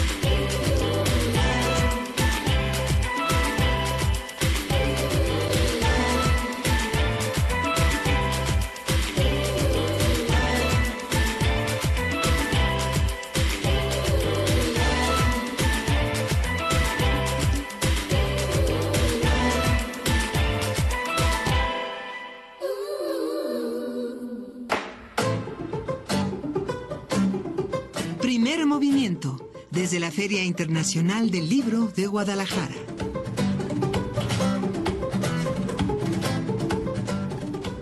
Yo no sé a ti, querida Juana Inés de esa, pero a mí ya me estaba dando un ataque de tos eh, siniestro en esta fil y nos lo vamos a curar con muchas presentaciones, con muchos talleres, con foros, encuentros. Hay de todo el día de hoy en esta Feria Internacional del Libro de Guadalajara. Hay de todo, Luisa. Hay eh, diferentes encuentros. Hay eh, durante toda la FIL no solo se llevan a cabo las tradicionales transacciones entre, entre libreros, escritores, bibliotecarios, eh, agentes literarios, editores y todos aquellos que hacen eh, la gente de prensa, marketing, etcétera, sino también se llevan a cabo encuentros de bibliotecarios, encuentros de promotores de lectura, una y, y una un programa interesante al cual fue eh, Elmer Mendoza ahora mismo eh, corriendo, que es Alas de la Fil, que son diferentes Ah. autores que vienen a la feria, van también a municipios conurbados de Guadalajara a platicar en escuelas, a, a convivir de, eh, de otra manera con los lectores en otros ámbitos fuera de la FIL, eh, en, a platicar con ellos y a difundir un poco lo que se hace aquí adentro, lo que Eso es sucede aquí adentro. que la feria no se quede solo dentro de la feria. No, se queda dentro de la feria, hay muchas maneras de acercarse a estos escritores y bueno, pues salen de ahí conversaciones muy interesantes. Ya está despertando la feria, ya empezamos a ver pasar a autores, a, a todos aquellos que van corriendo a sus citas y con cara de muy importantes, Luisa. Yo vi por aquí correr a, a Francisco Hagenbeck y me dio muchísimo va gusto. a ese medio que está ahí enfrente. Allá enfrente, al ratito Saludos los a Canal saludamos. 22. Préndele a Canal 22 en este momento y a ver a, Francisco Hagen. Hay que, hay- es que esa es la maravilla. Podemos tener de un lado a Elmer Mendoza, del otro lado a Francisco Hagenbeck. Atrás de nosotros puede estar Ana García Bergua, que hay que decirlo. Hoy presenta su libro y eso entusiasma mucho. Fuego 20. Esto va a ser en el Salón Mariano Azuela, en, aquí precisamente en la feria en Guadalajara. Y va a ser presentada por Antonio Artuño, que a mí me gusta mucho. Me, parece un, un gran escritor y por Alfredo Núñez Lanz. Esto se antoja como una gran presentación. Yo creo que me voy a ir para allá con grabadora para traer algunos eh, retazos sonoros el día de mañana. Y hay otras presentaciones que a mí me parece, querida Juana Inés, que no nos podemos perder y que trataremos de relatar el día de mañana. Por aquí les voy a ir contando. A ver, aquí estaba la buena, ahí les va. Bueno, las buenas todas. sí. Buenas todas, pero eh, el día de ayer estábamos hablando de este libro que ha dado muchísimo de qué hablar y que causa mucha emoción, que es Mientras embalo mi biblioteca. Este libro de Alberto Mangel, que se presenta el día de hoy a las 6 de la tarde, es de Editorial Almadía. Vamos a estar... eh, por supuesto, ahí de igual manera buscando imágenes, buscando audios, porque platicar con Alberto Mangel es una oportunidad única. Alberto Mangel va a estar en otras presentaciones el día de hoy, eh, va a estar en una llamada La República de la Imaginación, donde también estará Azar Nafisi. Eh, esto va a ser en el auditorio Juan Rulfo a las siete y media de la noche. Es una de esas presentaciones eh, estelares que tiene la FIL. La FIL se divide como lo, lo rockstar, lo no rockstar, la presentación, el taller, el pasillo. Y yo creo que todo es igual de valioso. ¿no? A veces nos vamos mucho por el, el, ay, es que en este auditorio gigante va a estar tal persona. Y, y sí, vayamos a esas, pero busquemos en los recovecos qué otros autores, los jóvenes, los, los que traen libros independientes, qué traen. Bueno, que cada quien haga, ese es el de las grandes riquezas de la FIL, que cada quien puede ir haciendo su propia su propia visita. ¿A cuáles y, irías tú, Juan Inés? eh, yo, A ver, de ver, préstame, vamos a pues ver a creo que sí a. Alberto Mangel, pero Al homenaje a Alberto Ruiz Sánchez. A mí también me encantaría ver ese homenaje, sin duda. Sí, sería, eh, eh, precisamente se le va a hacer un homenaje el día de hoy a las 5 de la tarde y bueno, pues hay que conocer este, a este bibliófilo, que bueno, es no, un gran ser humano. que a mí, bueno, yo tengo interés especial por el análisis del discurso y el trabajo que ha hecho el doctor Alberto Vital, que va a Ah, presentar los argumentos de los asesinos, mecanismos de justificación en la obra de, de Juan Rulfo. Alberto Vital, que se dedica, bueno, es, es funcionario universitario ahora, pero antes de eso es académico, y se ha dedicado a hacer análisis del discurso, muy eh, particularmente de la obra de Rulfo, cómo, cómo funciona, cómo las... eh, las palabras, los giros narrativos, eh, ciertos usos del lenguaje funcionan como resortes y cómo se va construyendo y cómo funciona la narrativa a, a, partir de la selección de las palabras y el orden que se les da a cada una de ellas. Será interesante a Por ver si podemos platicar con él eh, después ya de regreso en la Ciudad de México para que nos cuente qué vio en, en los asesinos y en los argumentos de Juan Rulfo. Por lo pronto, Yo, yo quería nos vamos. Pancho. Bueno, Pancho no. ¿Cómo, cómo se dirá, en, de- según el diccionario del náhuatl en el español mexicano, hacer Pancho o hacer berrinche? ¿Habrá alguna manera de...? Berrinche, ¿no? Berrinche, ahora lo buscamos aquí.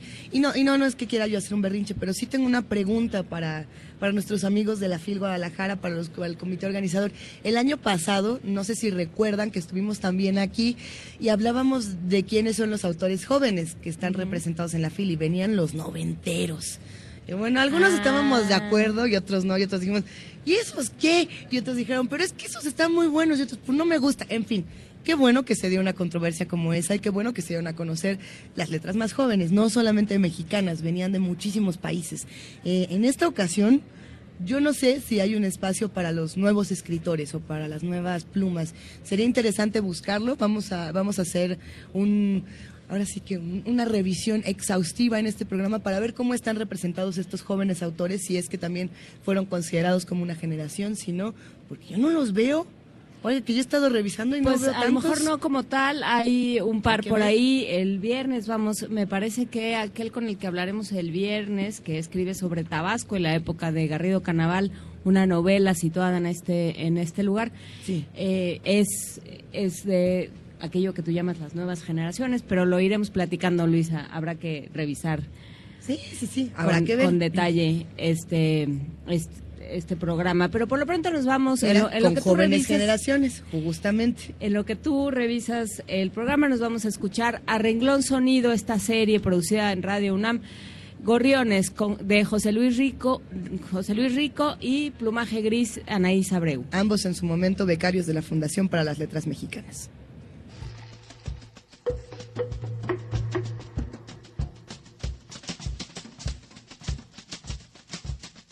A renglón sonido.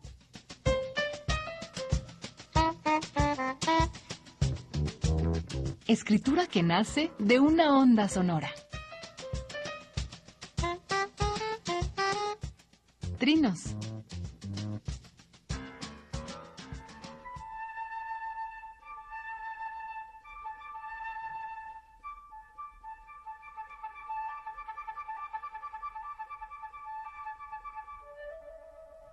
Dan pequeños brincos por las ramas, por encima del ruido de los autos, en su salón de fronda y luz.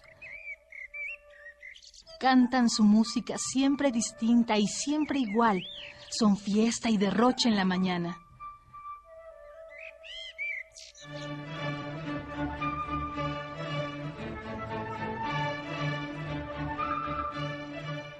Su canto se adentra en el espacio, abre el pecho mismo y cobra forma.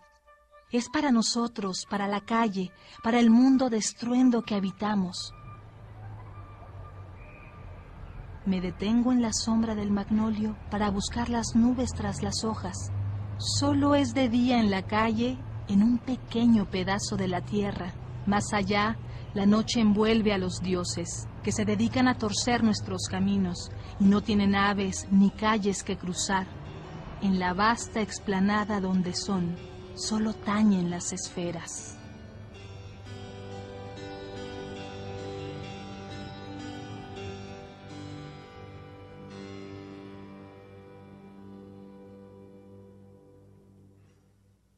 Los Gorriones. José Luis Rico, nacido en Ciudad Juárez, Chihuahua, en 1987, becario de la Fundación para las Letras Mexicanas.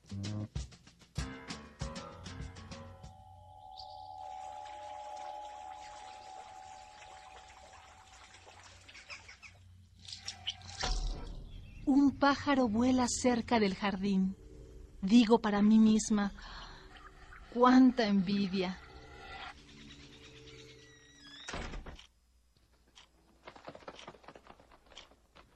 Pero al mirar la pared, veo una sombra aletear cautiva entre las rejas del bambú. Escucho el canto. Nada puedo hacer.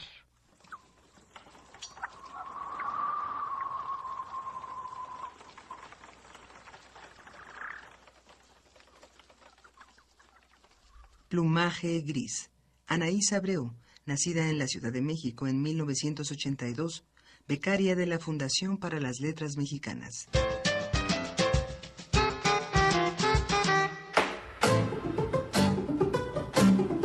Primer movimiento, desde la Feria Internacional del Libro de Guadalajara.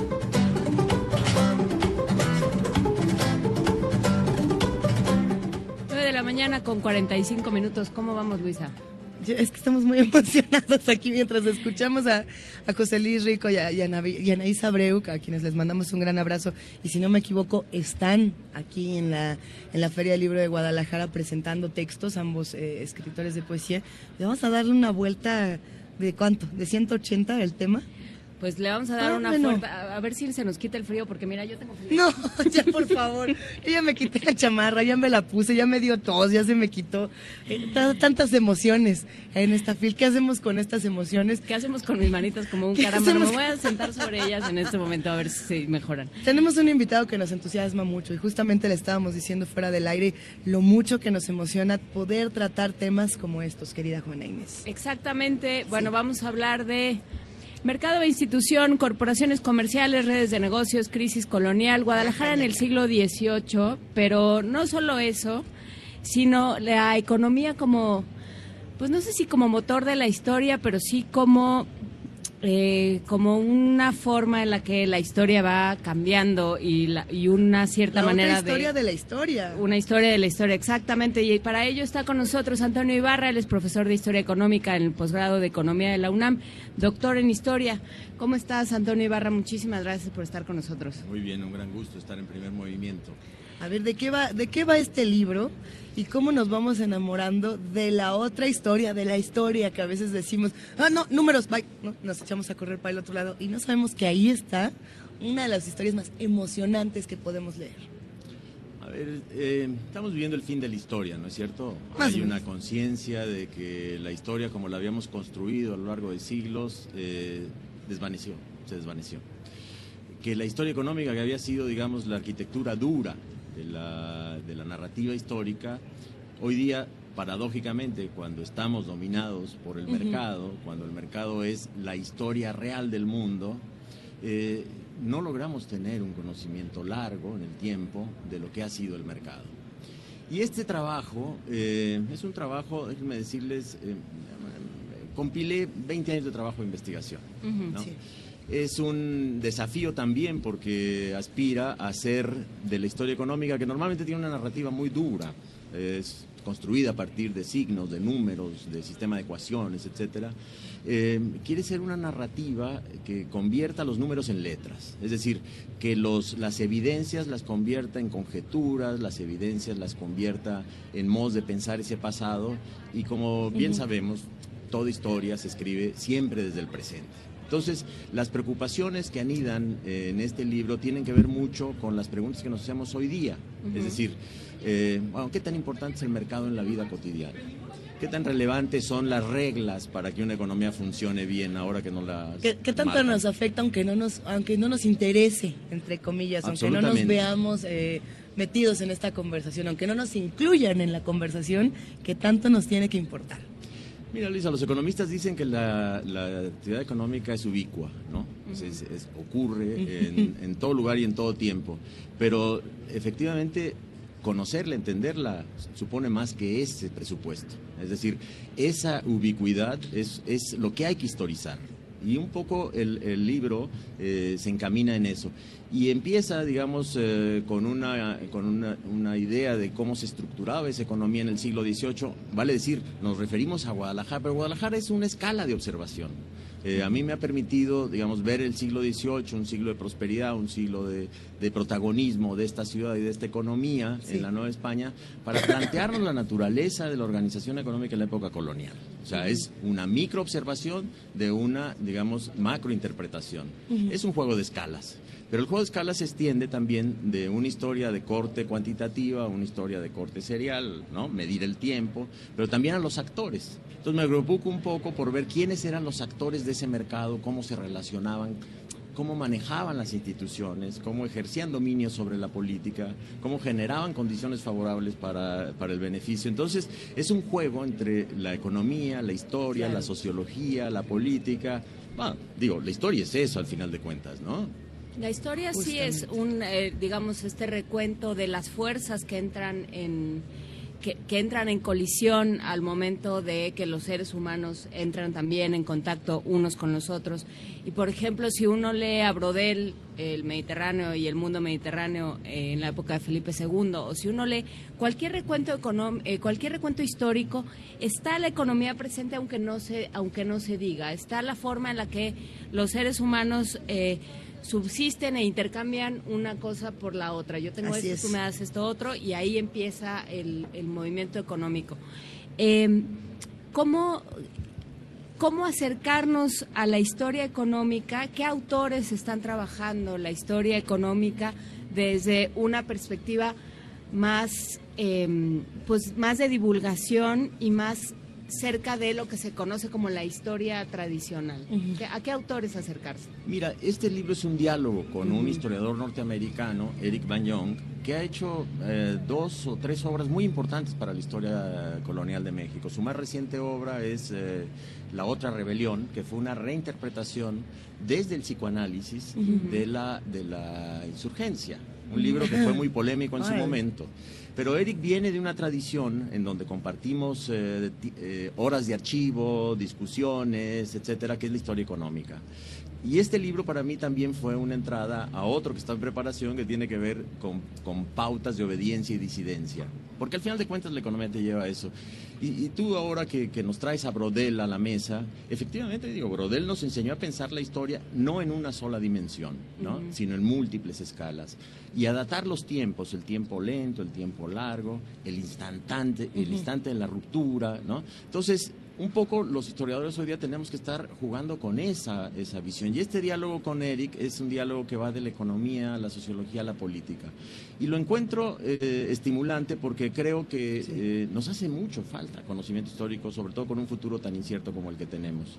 Nos, eh, y, también darnos cuenta de que, de que la economía está en nuestras manos, o sea, no es una actividad, este, digamos, intangible, ¿no? Los actores sociales son los que al final de cuentas modelan la economía. Ay, pero ahí entra una discusión que a mí siempre me apasiona y es cómo le vamos a contar esta historia y cómo vamos a hablar de economía con los lectores que no son doctores en historia, doctores en economía, que tienen diferentes discusiones. Es decir, el lector eh, que va caminando por los pasillos de la FIL y se encuentra con un libro como este, que es muy pertinente y que además es necesario que todos entremos a estos temas, ¿cómo se engancha?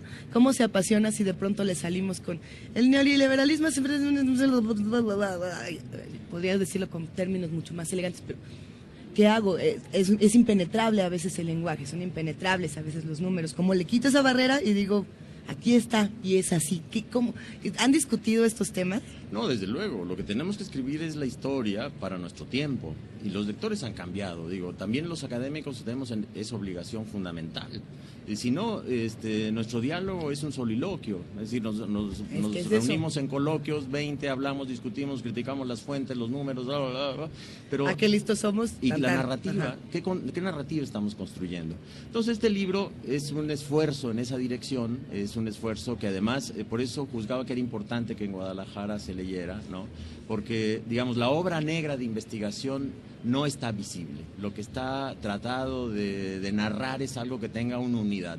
El título es como un menú, ¿no? Eh, pero bueno, es, es, este, es la práctica académica, pero quiere ser un texto para reflexionar históricamente desde una ciudad, digamos, modos de escribir la historia, ¿no? Entonces son los modos lo que me importa y la verdad es que me hubiera encantado escribir una novela sobre el tema, pero no me da todavía el cuero. Pero no todo tiene que ser una novela. Pero mira que hay narrativas que son que son distintas. La historia requiere también su propia su propia narrativa y la no ficción eh, nos han enseñado que es muy árida, pero no, o que el ensayo es muy árido. Es apasionante. Y justamente lo, que necesitamos como país también es aprender a argumentar y aprender a construir eh, de alguna manera argumentos de que tienen que ver con los hechos, con las ideas, con refutar ideas, con poner a dialogar a diferentes eh, autores, a diferentes formas de ver el mundo. Eh, hablábamos, cuando hablábamos eh, de lo que sucedió ayer, de dos enfoques distintos, uno relacionado con el arte y otro relacionado con eh, la justamente la economía, que lo que dicen es, el, el problema de todo es el modelo neoliberal, este modelo de consumo, este modelo económico, que no nos ha llevado a nada bueno y que nos ha llevado a una desigualdad tremenda y que no hemos sabido manejar. Entonces, si, si necesitamos cambiar ese modelo, necesitamos saber de dónde viene, en qué momento esto se empieza a gestar. Y de ahí es necesario conocer y, realmente elaborar, y es un asunto que tiene que pensar la academia, elaborar una historia económica accesible para todos. Absolutamente, ahora que lo tocas, esa es la nuez un poco del argumento. Eh, viejo y querido profesor, hoy desaparecido, Ruggiero Romano, se, nos plantea una pregunta. A ver, historiadores de la época colonial no hispana, si la Nueva España era rica y ustedes lo han probado, ¿por qué los novohispanos eran pobres? No, es una pregunta que nos asalta desde el siglo XVIII y es una pregunta que no hemos podido resolver. Hoy día, digamos, va a ser eh, un argumento de retórica política, pero es una realidad muy larga, es una historia muy profunda. Entonces, el tema de la desigualdad, ustedes lo han tratado en el programa, el tema de la desigualdad no es un producto reciente, sino es una larga historia.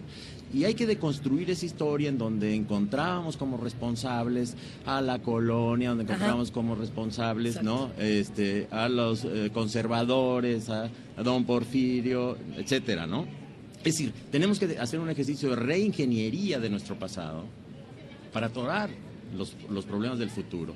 Y ahí es donde, digamos, el, el tema eh, del libro quiere profundizar, quiere dar argumentos para los historiadores de Guadalajara, ¿no? para que lo vean además, para que vean Guadalajara en otra escala, que no sea la, la historia de lo local, porque también otra escala de interpretación es lo global. Hay un capítulo dedicado a, a cómo circulaban los productos chinos en Guadalajara en el Es siglo justo, XVIII. es justo el que quería mostrar, a ver si podemos encontrar una vez más los gráficos que tiene en ese momento para representar la red de los productos. Eh, es, es una maravilla. A ver si ahorita lo, encuentro y bueno, los que nos están viendo en TV UNAM a lo mejor pueden ver este gráfico que tengo en mis manos, que eh, es una gozada, ¿no? Poder tener la información así.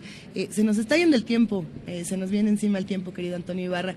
Me gustaría preguntarte, o más bien decirte, ¿con qué pregunta cerrarías tú? ¿Qué preguntas se van a quedar pendientes para próximos libros, para próximos trabajos que tengan que- que tener un librote como este? Bueno, el capítulo que sigue tiene que ver en cómo, se inscri- cómo nos inscribimos, y no es reciente, en la economía global. Así Eso es. es. lo que estoy trabajando ahora. Y estoy tratando de, de trabajarlo no solamente para, la, para México, sino también trabajarlo para otros espacios. Eh, diría, hoy estoy fascinado con algo que a lo mejor termina siendo una novela, que es un viaje entre Calcuta y Buenos Aires. Un, una- un documento de archivo que me ha permitido repensar, imaginar toda esa travesía, ¿no? A principios del siglo XIX, en medio de la guerra contra los ingleses, etcétera. Bueno, pero es un nudo, ese tránsito es un nudo que me va a permitir hacer otra historia económica, otra historia social. ¿En qué viaje estamos? Estamos en un viaje hacia Oriente, ¿no? ¿Por qué fracasó ese viaje de Oriente a América? ¿no? Tiene que ver un poco con la idea. Así es que, eh, si, si la vida me lo permite, en, en unos, Es- en unos años haré ese viaje de Calcuta a Buenos Aires. Nos Y llevas. Así se llama, El Mundo en una nuez. Pues, ¡Qué maravilla! Muchísimas gracias, Antonio Ibarra, profesor de Historia Económica de posgrado de Economía de la UNAM, doctor en Historia, y bueno, eh, trae el libro Mercado e Institución, Corporaciones Comerciales, Redes de Negocios y Crisis Colonial, Guadalajara en el siglo XVIII. Muchísimas gracias por esta conversación. Antonio, No, nosotros ya casi nos vamos, Luis. Nosotros nos despedimos ya de esta transmisión de la Feria Internacional de Guadalajara. Eh, nos dio muchísimo gusto charlar contigo, querido Antonio. Nos dio mucho gusto compartir con la familia de TV UNAM, con la familia de Radio UNAM. Todos aquí son guerreros épicos, de verdad, desde muy temprano, montando, armando. Gracias a todos. Nos vamos a despedir con la lluvia en los zapatos de Leiva, que esto lo vamos a ir escuchando aquí de fondito. Ya nos está acompañando. Eh, gracias a todos los que hacen parte, todos los que forman parte de esta transmisión. Querida jefa de información, Juana Inés de esa, te quiero. Gracias. Yo también, Luisita, muchísimas gracias. Ya mañana esperemos que esté de vuelta con nosotros Miguel Ángel. Que te mejores, Miguel Ángel. Que se mejore. Y bueno, pues muchísimas gracias a todos los que hicieron posible el primer movimiento. Gracias a la Feria Internacional del Libro de Guadalajara que nos, que nos ayuda muchísimo a que esto, a que esto tenga salida. Y bueno, pues ya nos vamos, Luis Iglesias. Esto fue primer movimiento. El mundo desde la universidad.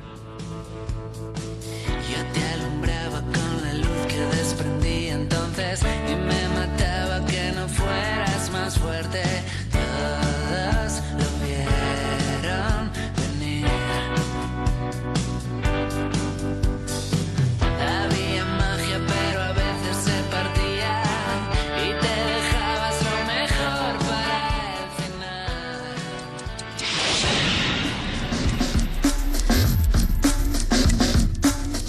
Radio UNAM presentó. Primer movimiento. El mundo desde la universidad.